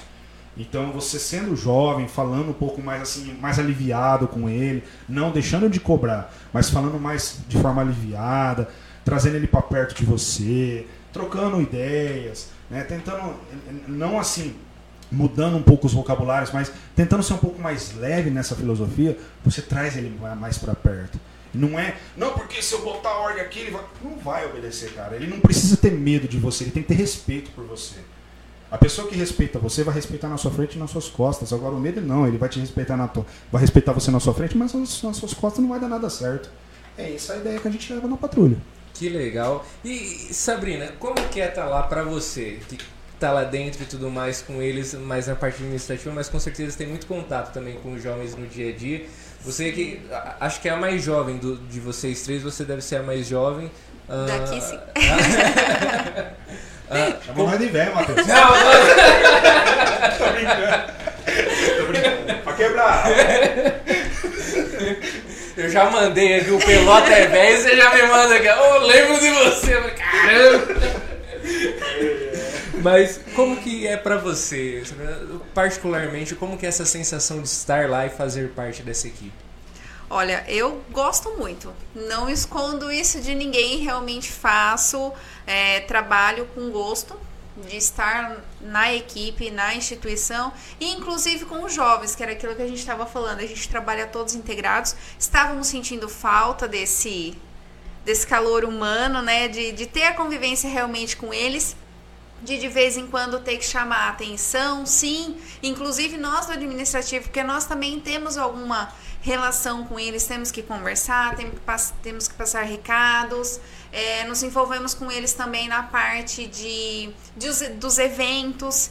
Então, assim, é, é muito gostoso ter esse contato com eles ter que entrar na sala, eu entro para tirar foto, eu entro para conversar. É, às vezes a gente pergunta, e aí, como é que tá no serviço, né? Porque são dessas coisas que de repente você consegue tirar alguma coisa, algum problema que de repente ele tenha e não, não teve uma, uma abertura para falar. Não, não digo abertura porque nós damos abertura e sempre falamos para eles, como o Rafael bem citou, é, todos nós estamos abertos para eles conversarem, porque eles se sentirem melhor e a partir daí a gente vê o que, que vai ser feito, né? Mas às vezes eles não se sentem muito à vontade. Então você realmente estando com eles, está conversando, é, quando for preciso chamar atenção, chamar atenção, mas quando for preciso elogiar, você também vai e elogia ou pergunta como ele tá, como ele tá no serviço, como é que ele tá se sentindo hoje. Às vezes tem alguém doente, ele parece que ele ele se sente melhor de você perguntar, por exemplo, ele apresentou um atestado ontem, hoje ele veio, você vai lá, e aí, melhorou? Como é que você tá? Ele já muda, sabe? Realmente traz mais para perto e isso daí é muito bom. Que legal. E antes de eu passar pro, pro Matheus aqui para perguntar como que é essa sensação de presidente, eu não posso deixar de dizer da Primitiva Cervejas Especiais, aqui a, a cerveja itapolitana, né? A, a, cerveja artesanal produzida aqui em Itápolis, o nosso amigo Luiz Roncaia. Ah, tá aqui, ah, o, inclusive esse logo aqui dessa, dessa mulher carregando, dessa mulher primitiva, literalmente faz sucesso. Todo mundo que vem aqui fica vai ficar passando o logo aqui, fala do logo, desse logo tão bonito, que é da Primitiva Cervejas Especiais, o nosso amigo Luiz Roncaia lá, ele que, que sempre está proporcionando uma bela gelada para nós podermos nos descontrair um pouquinho. Primitiva Cervejas Especiais e... E que inclusive já foi aluno da patrulha. Ah, é? É, foi do curso de formação, foi aprendiz, despertou esse olhar no campo da química, da agronomia, querendo fazer cursos voltados para essa área.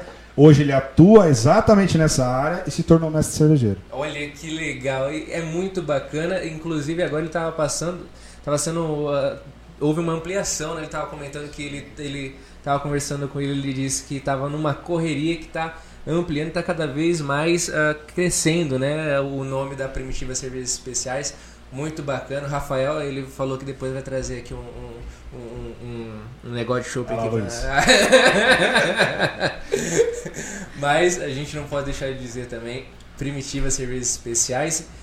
Matheus, como que é essa sensação? A gente comentou que você tá na tu pegou essa presença num período meio conturbado, né, da pandemia, enfim, tantos desafios.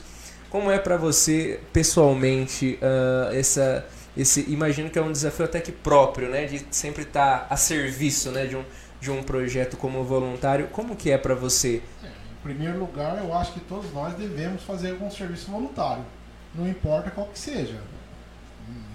Só de você ajudar um- uma pessoa a atravessar uma rua já é um serviço voluntário.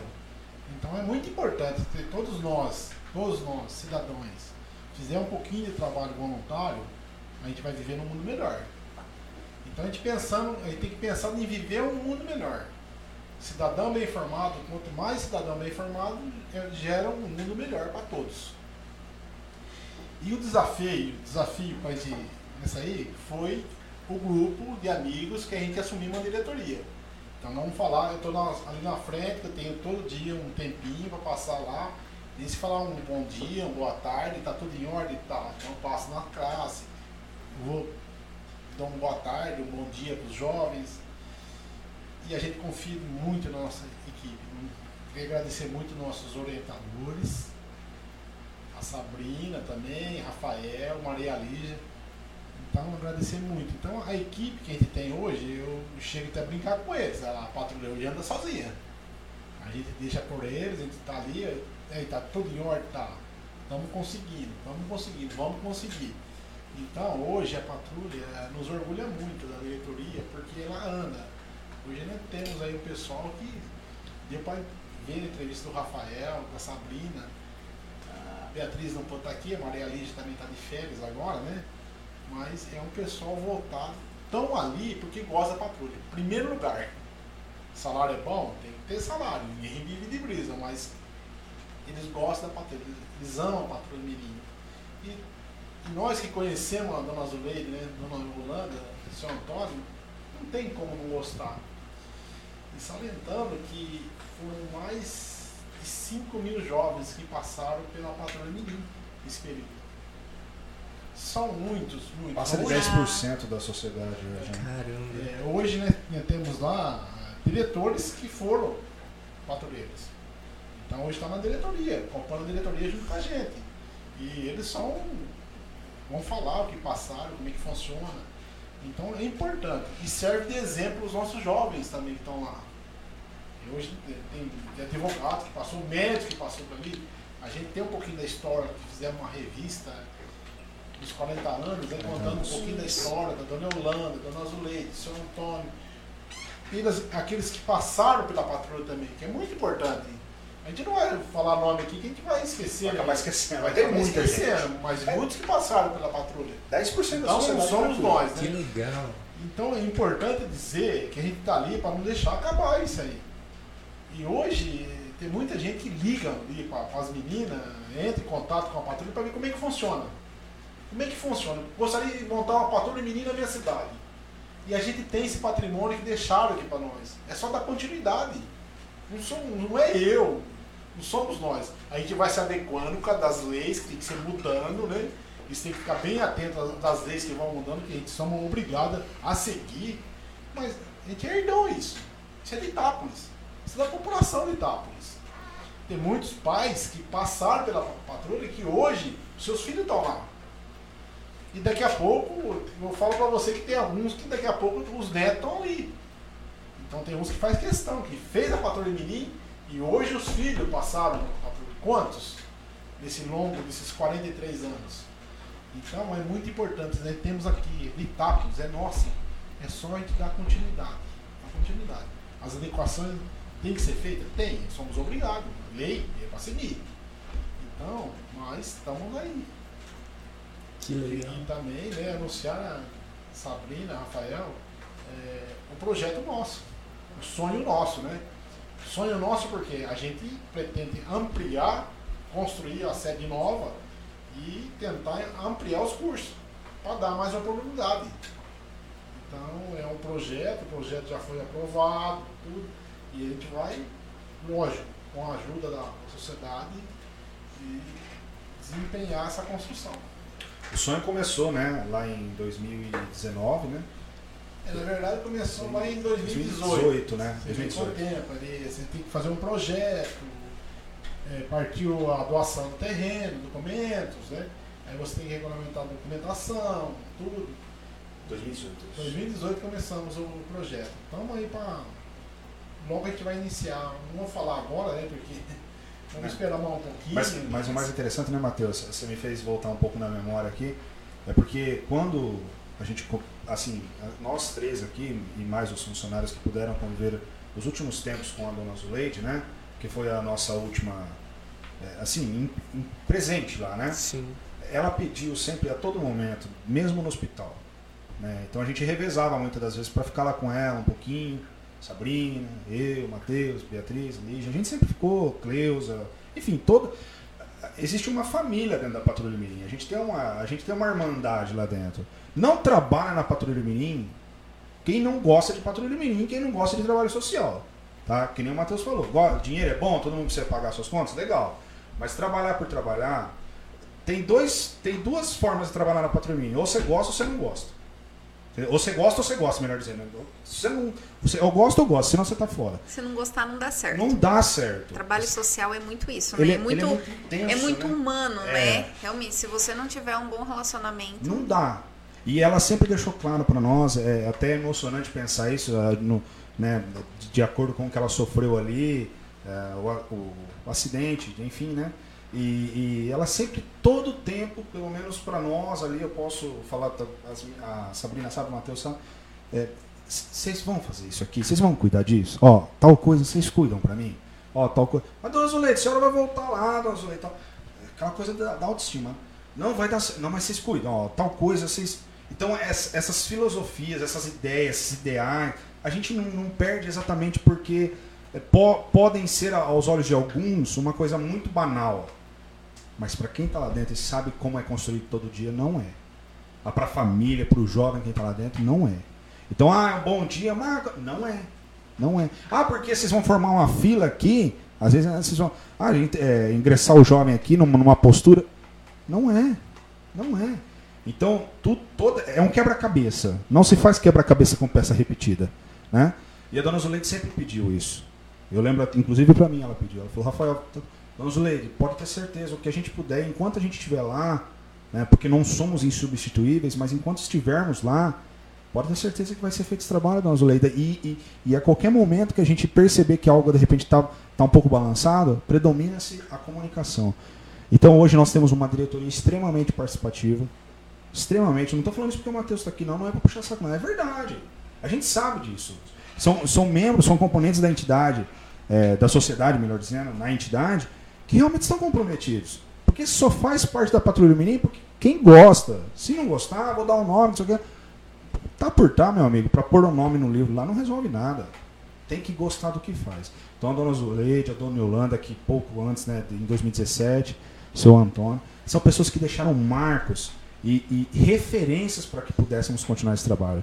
Isso me motiva muito. Eu, eu, Rafael, me motiva muito. Porque eu sempre, cada vez que eu entro naquela sala, e para poucas pessoas eu falei isso, eu tenho a sensação de estar ali cumprindo exatamente o que essas pessoas sempre fizeram naquele espaço. Essa é isso que me motiva.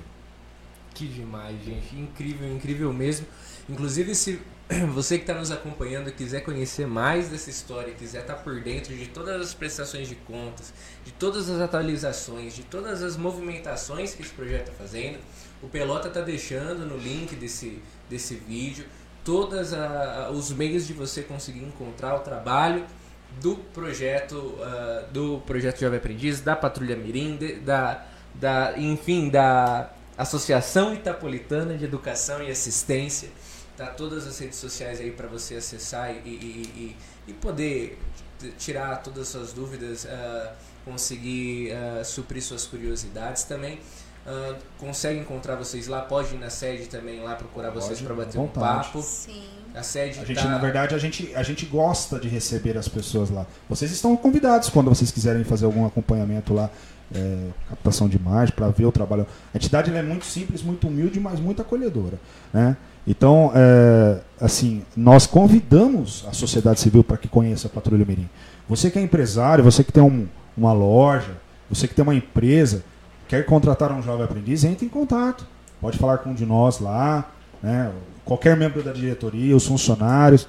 Nós vamos estar atentos. Minus, todas as dúvidas que você tiver da parte administrativa, está aqui a Sabrina, a Beatriz, vai ter um esclarecimento. Nós temos um, um material, um folder para entregar para essa, essa empresa, para essa pessoa, para ela ser orientada. Né? Ah, tem dúvidas de como funciona a parte de inclusão? A gente está aqui para esclarecer. O que a gente quer é que a sociedade esteja mais ligada, seja no campo jurídico, no campo é, é, é, civil, enfim, né, social, ligada à patrulha mirim. Não existe patrulha mirim sem a sociedade. Que legal. Te encontramos também na loja, Matheus? não, não, estou sempre ali. então a gente deixa aqui o nosso muito obrigado a vocês, todos os membros da diretoria, né, na pessoa do Matheus toda a equipe, na pessoa de vocês dois que estão aqui representando todo, todo o restante da equipe, né? Por mais que seja, como vocês fizeram, uma equipe pequena, mas que é extremamente eficaz. Eu não tive oportunidade, eu não, não, não fui um, um patrulheiro, não fui um, um, jovem aprendiz, não estive junto com essa. Não fiz parte Você dessa família. Na, na sala faz um take aí, faz um take. Por isso que eu tive esse princípio incendiário. Mas, eu não, não fiz vários, mas assim, várias, vários colegas né, da, de escola sempre, sempre estiveram presentes, sempre compartilharam, sempre foram alunos de destaque que, uh, que querendo ou não, estavam passos à frente, mesmo dentro da sala de aula, com conhecimento a mais, com, com o que a mais ali de, de conhecimento. O próprio Pelota mesmo, a gente estava até conversando antes aqui, o, o tanto de tempo que ele trabalhou, né? Ah, nas empresas aí, graças a. Felipe graças é da turma desde 2008, né? 2008. Olha só. Nós, na, nessa época nós tivemos uma parceria com o antigo Instituto Unibanco. Olha só. Nessa época que hoje é do Itaú, né? Sim. Então o Unibanco não existe mais, mas existe. Naquela época teve um financiamento para algumas entidades, a, a Patrulha Mirim foi contemplada. Foi um, uma época magnífica, né, Felipe? O Felipe fez parte nessa época. E, e aí, desde então, muitas mudanças. Ele até perguntou: oh, tal tempo. Não, já mudou. Aí depois, já mudou. Então a gente vai mudando. A mudança acontece com frequência, é. né? Que legal saber que é uma instituição que está antenada nas mudanças, sempre se adequando, sempre cumprindo todas as normas e leis conforme, conforme a, a, a banda toca, vocês vão uh, se adequando ao, ao soar dessa banda. É muito bacana como vocês me disseram, é patrimônio de Itápolis, né? É patrimônio. é patrimônio. E é uma alegria ter vocês aqui. Muito obrigado por todo esse papo, por toda essa partilha que a gente teve, esclarecimentos, tiração de dúvidas e tudo mais.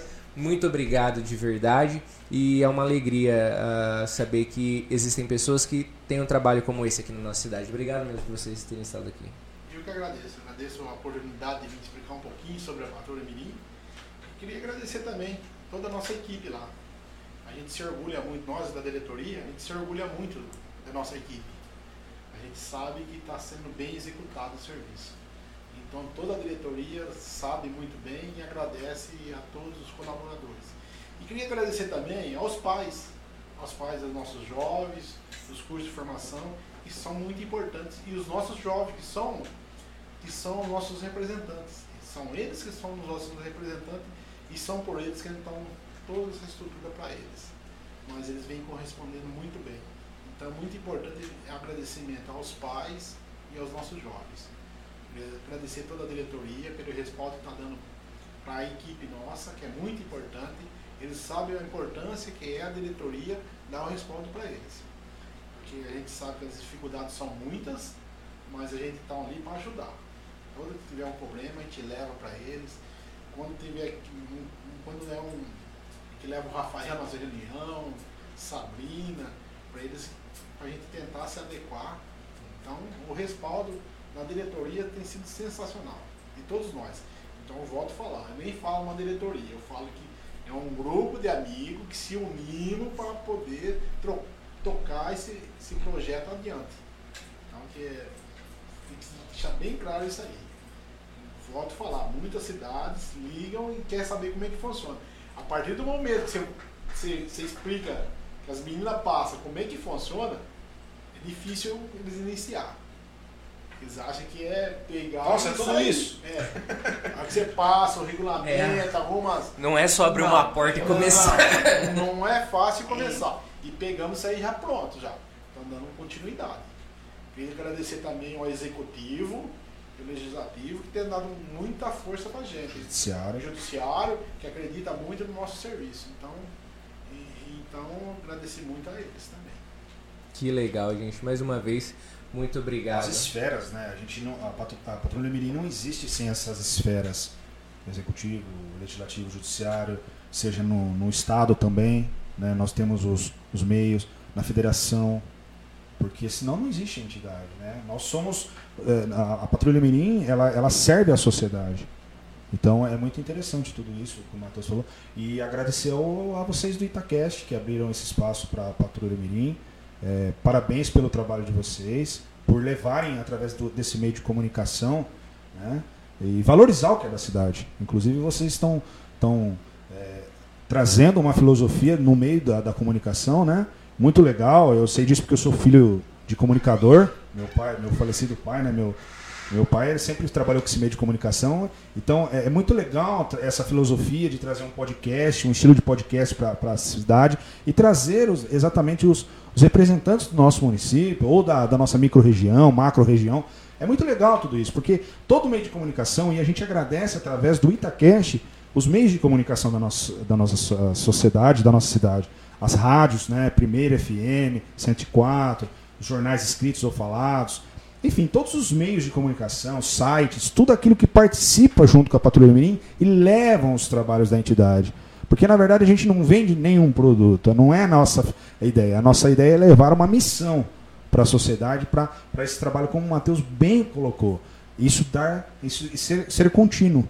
Amanhã nós vamos embora, a Patrulha Mirim fica e tem que vir outras pessoas e continuar o trabalho. Então a gente agradece muito, porque realmente é, é fundamental e vocês do Itacast nos acolheram muito bem. Pode ter certeza que é recíproco o nosso carinho lá na Patrulha Mirim. Muito obrigado, viu? Muito obrigado mesmo. Inspiração, seu pai. Serviu muito de inspiração. Obrigado, obrigado. Obrigado mesmo. Nós gostaríamos de agradecer também a todos os empresários aqui da nossa cidade, né? Do nosso município e em especial a toda a população que sempre vem nos ajudando em todos os nossos eventos. Eles estão apoiando todos os colaboradores, alguns que fazem as doações para nós. E lembrar que no dia 14 de maio vai ter a entrega das pizzas que nós estamos já vendendo. Então, assim, todos os adolescentes do curso de formação e convivência, todos os jovens aprendizes, na sede da Patrulha Mirim, todos os funcionários, todos os diretores estão vendendo essas pizzas. Então, o pessoal pode procurar.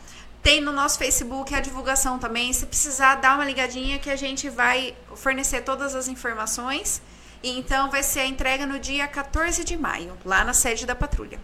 Que bacana. Bernardino de Campos 845. Ah, e, e também todas as redes sociais vão estar na descrição desse vídeo, desse áudio, onde quer que você esteja nos acompanhando. Você vai poder clicar e acessar e conhecer mais um pouquinho desse projeto. Antes da gente encerrar, só eu gostaria de dizer, a gente estava comentando com o Rafael dessa importância da, da, durante a pandemia tal, a, a importância de um, de um, psicólogo, enfim, tudo mais. Uh, durante a pandemia também eu sei que aconteceu com muitos a famosa fase de engorda não é mesmo? ah, e ah, eu tenho um negócio para falar. Os meus amigos sabem aqui o quanto eu cresci. Nós crescemos, né? Todos nós. Mas ah, recentemente eu bati a, meta de 100 quilos com 1,73m apenas. Então, ah, acho que quase por uma piedade a Lígia Alexandre, uma nutricionista daqui da nossa cidade, que inclusive estudei com ela, tive a alegria de estudar com ela, com a Lígia Alexandre. Ela me pegou literalmente pela, pela orelha, me esfregou no chão e falou: Você vai emagrecer ou você vai morrer. Então, agora eu estou na dieta e vocês vão acompanhar uma mudança do Eliseu. E eu quero ver uh, se vai dar resultado mesmo. Estou com a Lígia, ela tem dado todo o acompanhamento, dado todos os puxões de orelha necessários. que o final de semana o lanche estrala, a gente sabe, mas a, a, a, é, só queria partilhar com você a importância de se cuidar da saúde, que bati a obesidade grau 2, comecei a entrar nos riscos de infarto, com 22 aninhos só, não é brincadeira. Então a gente também não pode deixar de, de alertar quanto a isso. A gente falou sobre essas cicatrizes da, da, da pandemia, quanto à parte psicológica mesmo da, da, de todos nós mas a gente sabe que ficamos parados, nos tornamos mais sedentários ainda e é, é, muito perigoso isso. Infelizmente, eu sei que é bom aquele triplo bacon delicioso, mas infelizmente a gente precisa se cuidar e queimar umas calorias e diminuir chegar pelo menos nos 80, né? Eu fico feliz em chegar nos 80, sair dos 100, chegar nos 80. O exercício físico também é muito bom. É. Desestressa. Eu tô. Então, eu tava. Endorfina, precisamos de endorfina. Eu tava numa. numa, Traz numa felicidade. nesse negócio de pandemia, eu fiquei parado, eu era acostumado, fazia crossfit da vida, as coisas. Parei, meio- foi meio repentina, estresse e tudo mais, começou a dar um surto de pânico, ansiedade, bateu estralando. Aí agora, graças a, a, a Lígia e a vergonha na cara que ela pôs em mim, a, a- tô tentando na dieta, né, Lígia? Eu tento, você sabe que eu tento, mas Só por causa disso, Também- um patrocinador de também. Não? E também comecei a fazer academia, voltei, primeira semana de academia foi semana passada. Quase não conseguia levantar quando eu sentava, quase não Força. conseguia levantar. Motivação. Mas a gente começa assim, então transmitir pra vocês que é muito importante a gente se cuidar, não só do psicológico, mas também do Saúde não é gasto, é investimento. com certeza. Em qualquer circunstância.